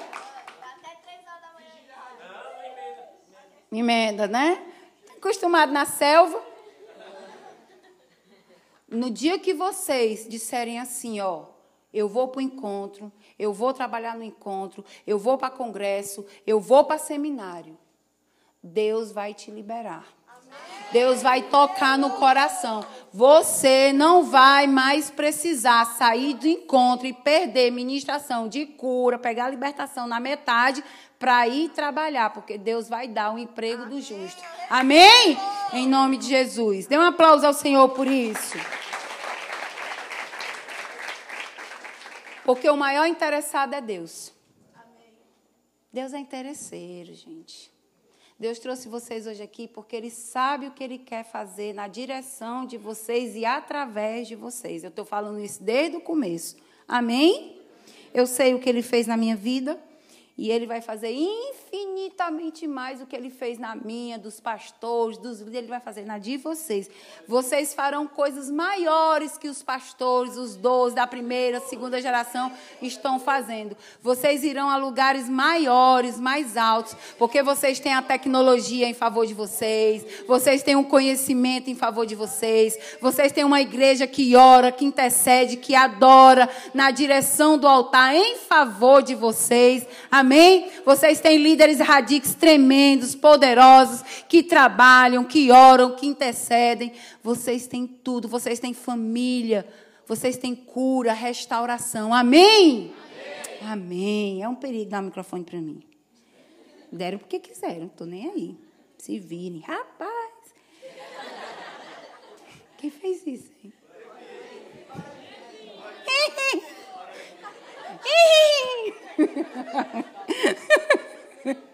Amém? Ai, vou te pegar lá em casa, Livi. Quem não te conhece? Ah, pá. Oi. Hã? Tá. Ei, tem uma coisa que tem que cortar. Começo, viu? Tá na benção, né? Vai dar bom, né? Amém, gente. Vocês têm que avisar, gente, aí, pelo amor de Deus. Não, pastor, faz isso não, misericórdia. Vou embora, agora vou embora.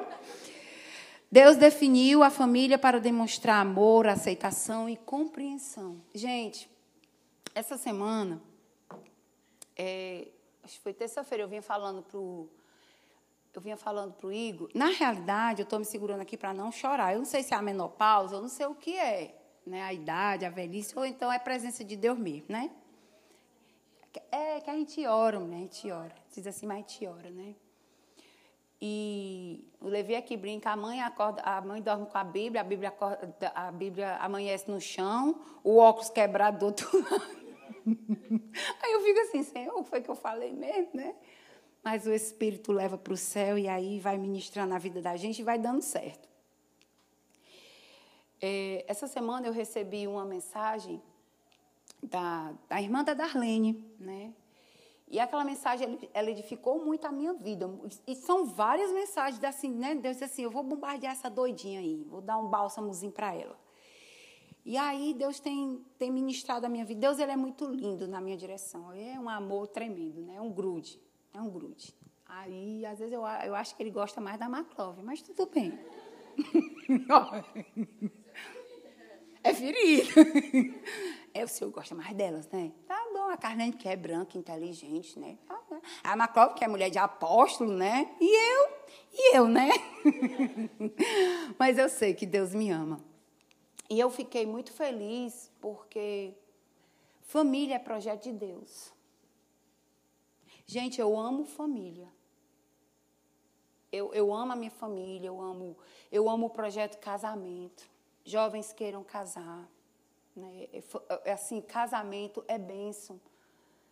Eu, eu costumo muito a dizer para os casais que eu ministro, vigiem, tampe as brechas, guardem, se guardem, se blindem, cuidado com rede social, cuidado com amiga, mulher. Homem casado não tem amiga, gente. Isso não existe. Mulher casada não tem amigo. O amigo da mulher casada é o marido dela. E a amiga da mulher, do homem casado é a esposa. Acabou-se, ponto. E o amigo maior é o Espírito Santo de Deus, né? Minha melhor amiga, o caba casado. Vai plantar bananeira. Né? Ah, meu melhor amigo é o fulano. O caba casado, só se for o pai dele, ou o irmão, o pai dela, o irmão dela, né? Então se blindem, se guardem, se protejam. Porque quando o inimigo ele quer atacar, eu falei já no início, ele começa no casamento. Então, assim, família é tudo de bom.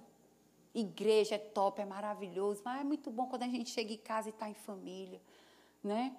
Trabalho, lazer, tudo é muito maravilhoso, mas quando a gente chega no, no seio da nossa família, nosso pai, nossa mãe, os irmãos da gente, até a Carleane, mas tudo bem, né? Tá gravado, tá? Né? Ixi. Né? Eu, eu batia tanto na Carleane. Eu me vingava dela, sabe como? Eu, irmã mais velha, né? Aí indo pro Evandro. Aí eu, tem que cuidar das suas irmãs, é a mais velha. Aí havia eu, né? Elas na frente ou atrás, com as mochilas, burro de carga. E elas chutando os que chute. Aí elas chutavam na lama. Ali descendo a central, né? Quando chegava em casa, quem apanhava? Era eu mesmo. Ah, você não cuidou das suas irmãs. Mas também o dinheiro do lanche era comigo.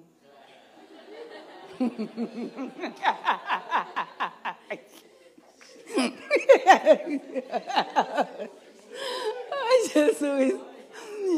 Eu comprava uma garrafa de Coca-Cola, dividia por quatro, botava açúcar e água. É, a mãe dava o lanche pro salgado lá na, na cantina do Louro, Larissa. Ah, no Evandro, né? Eu comprava salgado, eu comprava chilito grandão e dava para ela assim, comer. Ferida na alma, ó, tá vendo? É. Ah.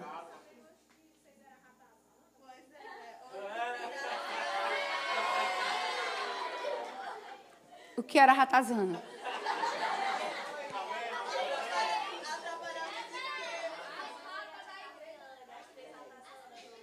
Ah, era assim, não. Eu contar aqui bem rapidinho, essa daqui, né? Acho que o apóstolo contou. Aí o apóstolo todo rabalabaxu. Ai, foda. Aí o apóstolo rosto todo. Paz do Senhor, irmãs. Eu sou crente. 16 anos. Muito crente, apóstolo, né? Muito crente. Família. Aí. Ei, negrado, cuidado, senão ele me disciplina. Vocês, vocês desgravam aí o negócio, viu? Senão eu vou para disciplina, eu não subo nunca mais no altar. Aí Chegou, pastor Henrique Jorge, tive um sonho. Eu sonhei com um bando de ratazana na igreja. Aí, as irmãs tudo de saia comprida, né? Tudinho e tal. Quando a gente sai da presbiteriana, com, com os grape, as calças compridas, umas blusinhas amarradas aqui na cintura, aí lá vem as três. Faz assim, Aí o apóstolo Rusto, pastor Henrique Jorge, as ratazanas chegou na igreja. Casou com a ratazana. Mas foi mesmo, gente. Foi mesmo. Foi. Ele teve esse sonho. Aí, não, aí depois ele fez uma oração, né? Senhor, me mostra qual é a mulher de Deus. Aí chega a ratazana com o livro como ser uma mulher de Deus. Ele, olha, a ratazana está lendo o livro. Amém. Brincadeiras à parte, mas é muito bom viver em família. E família é para isso aqui, né? Família é para isso aqui. Ah, para dar um carão na lourinha, ela, né? Mas já está curada já. Bom dia, viu? Bom dia. Quem não dá bom dia quando acorda de manhã, cortisol caia por terra. Olha, abraço a Yasmin foi curada com um abraço, eu ia abraçar a Yasmin. Hoje a Yasmin. Aí eu chego com a Yasmin, hoje ela fala assim. É. A irmã auxiliadora, a irmã auxiliadora toda bruta, né, nos encontros. Hoje a irmã auxiliadora se esferga em mim para poder eu abraçar ela, né? Porque foi curada. Amém? Família e igreja. Dê um aplauso ao Senhor, gente. É amor, é aceitação, é compreensão suprindo assim as necessidades e sentimentos. Um, para a gente terminar, falta só mais uma página, falta uma página e meia.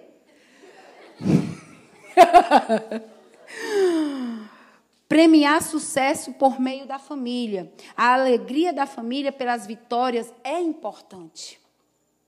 Olha, somente os curados se alegram pela vitória dos outros. Na nossa família, se um está feliz, todos estão felizes. Se um está triste, todos estão tristes. Um sente a dor dos outros. É impressionante, literalmente. Uma sente a dor da outra. Os primos sentem a dor dos outros, se punem. Se um passa, se um, se um passa, se tira a carteira, a gente vibra. Se passa em uma faculdade, a gente vibra. Se compra um apartamento, parece que parece que está sendo enorme. Se compra um carro, uns, literalmente, a dor de um é a dor de outro. O sucesso de um e o, o êxito de um é o sucesso, é o êxito de outro. É, às vezes, o pessoal tem pessoas que, assim, simpatizam muito comigo, né? Não sei por quê, eu sou tão boazinha. Aí, aí eu quero ter raiva daquela pessoa. Ah, não, gente. Mas aí eu vejo o amor daquela pessoa na direção da minha irmã. Aí eu começo a amar a pessoa, porque a pessoa ama minha irmã, eu não sou abestada. Mas isso é o amor de família. Amém? Porque família é para se apoiar, é para compreender, é para aceitar, reconhecer os erros e os defeitos. E isso, gente, é muito importante. Amém? Reconhecer os defeitos, gente, não é aceitá-los. É você entender, é compreender que a pessoa tem aquela debilidade. Aí você vai lá, ó, vem aqui, né? A pastora Maclova, ela tem todo um jeito para entender as minhas debilidades de brutalidade. Ela, Carlinha, vem aqui. Tu poderia. Ela quando ela vem, Carlinha, aí eu racei. É. Quando ela diz, Carlinha, aí eu, ai, Jesus, lá vem confronto, né? Eu já sei como, eu já sei que é alguma coisa que ela quer para cima de mim. Amém? Quando enfrentamos problemas e queremos fugir, é porque desde pequeno não fomos valorizados nas pequenas e grandes vitórias. Daí nos fechamos, pois nunca nos sentimos valorizados, amados e reconhecidos. Como é importante você reconhecer, você valorizar, valorizar o serviço do outro, exaltar, gente. Somente uma pessoa curada, ela consegue exaltar a importância do outro. Não tem pessoas que só sabem diminuir, que não sabem reconhecer que o outro. Por exemplo, tem coisas que eu sei fazer que a pastora Márcia não sabe, que a pastora Miller não sabe, que a, a, a, a Aline não sabe. Mas tem coisas, por exemplo, eu não sou mansa como a pastora Márcia. Eu olho assim, eu queria tanto. É, eu, né? né? Eu não sei orar como a pastora Miller. Eu não sei, né? Meu negócio é, né? Eu não sou muito boa para parar horas e horas para ouvir. Eu, bora, fala logo, desembucha, eu já fico. Quando a pessoa está com 20 minutos, meu pé já está assim, ó. Sim, vai, vai, eu já entendi. O pensamento acelerado, eu já entendi, vai, sim. Conclui, conclui, conclui. Como é? Eu já quero chegar no final, né? Eu já estou olhando para ali, já estou vendo um negócio para fazer ali. Mas já tem outras pessoas que têm esse dom. E aí eu, valor, aí eu já digo assim, fala ali com aquela pastora ali, ó, porque ela Tipo assim, ela, ela tem paciência para ouvir. Pastor, ora aqui, eu pede ali fulano para orar por ti, porque, né? E aí, não, vai, vai para aquela ali, vai.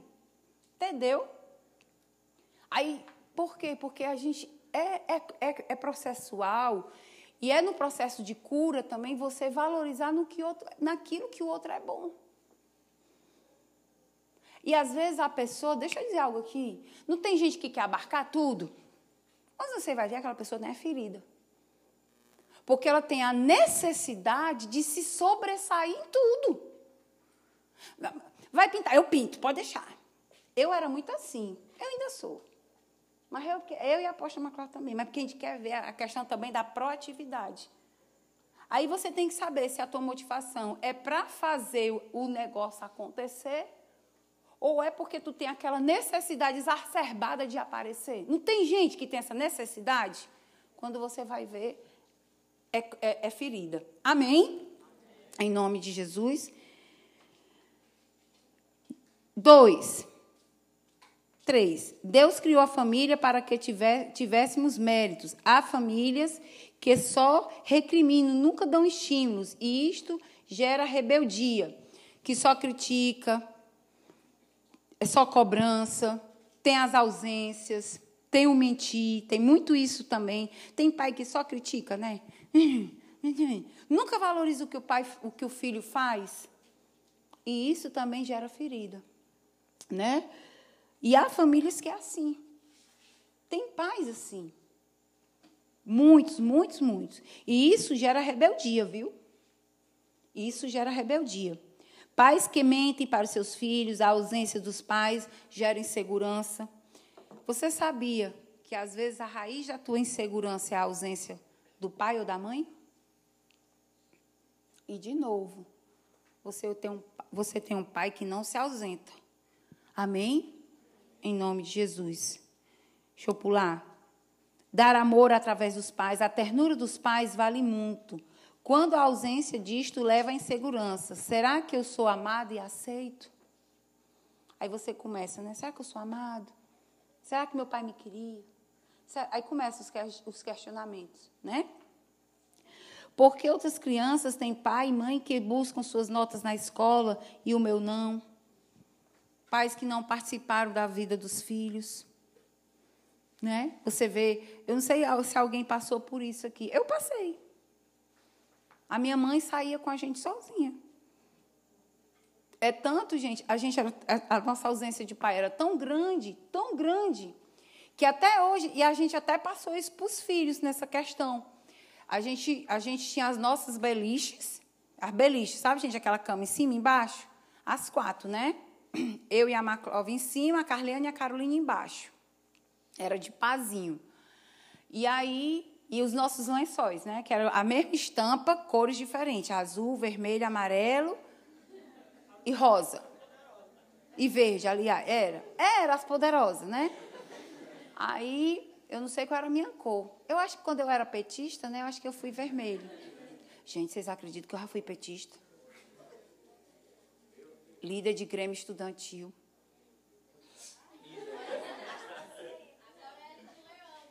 É L de Leão. De livre. Livre. Leão não. Leão não. ó, o pastor Ricardo tá fazendo é assim, ó. Como é?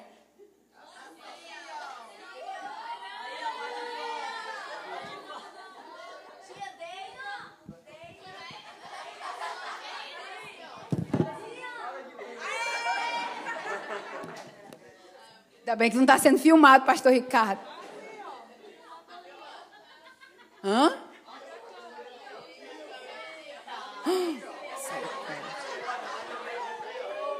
Ainda bem que eu estou na prefeitura de Eusébio, né, de Fortaleza, senão amanhã eu estava sem emprego. Amém, gente? Ai, vamos voltar misericórdia. Tudo se torna em política na minha vida. Mas eu sou uma pessoa política, viu, gente? Eu não sou político, mas eu sou política. Amém? Então, assim, é, eu estava dizendo? Sim, aí na nossa cama, a gente tinha uma ausência de pai tão forte e a nossa, nós tínhamos uma necessidade. A mãe dormia na rede, dormia às quatro na cama de casal. E a gente não dormia nas beliches. Vocês acreditam? Porque a gente tinha insegurança. E a gente tinha aquele alarme. aquele alarme moderníssimo que tinha nas portas no ano de 1900 e bolinha. Você sabe que alarme é aquele? Que alarme é esse que eu estou dizendo? Sabe não, pastora Mila? Tu não tinha esse alarme, pastora Mila, na tua casa, lá no Crateus? Um monte de tampa de panela na porta, com os preguinhos. Tinha não, pastor Ricardo, esse alarme na tua casa? Tinha não, né? Tinha? Tinha não. Na minha casa tinha a gente botava as tampas das panelas, que se o ladrão quisesse vir roubar, escutava. Mas era o quê? A insegurança, o medo da ausência do pai, porque nós não tínhamos a proteção do pai. Então, a gente brinca, e aí, quem era a nossa proteção? As tampas de panela. E dormimos juntas. Às vezes, a tua insegurança é um reflexo da ausência da paternidade ou da maternidade na tua vida. Mas hoje o Senhor vai te curar. Amém? Belinha, pode preparar o louvor já. Amém? Porque outras crianças, através da família, venhamos conhecer nossas imperfeições. Na família não deve haver máscaras. Amém? Quinto, para terminar, a cura da imagem do Pai, Romanos 8, 15. Porque não recebeste o espírito de escravidão, para viverdes outra vez atemorizados, mas recebeste o espírito de adoção, baseado no qual clamamos: Abba, meu, meu, meu Pai. Meu Pai é um sentimento, sabe de quê? De posse. Meu Pai. A Belinha falando: Meu Pai. O meu Pai Ariela, o meu pai. Né? Meu pai. Esse sentimento de posse.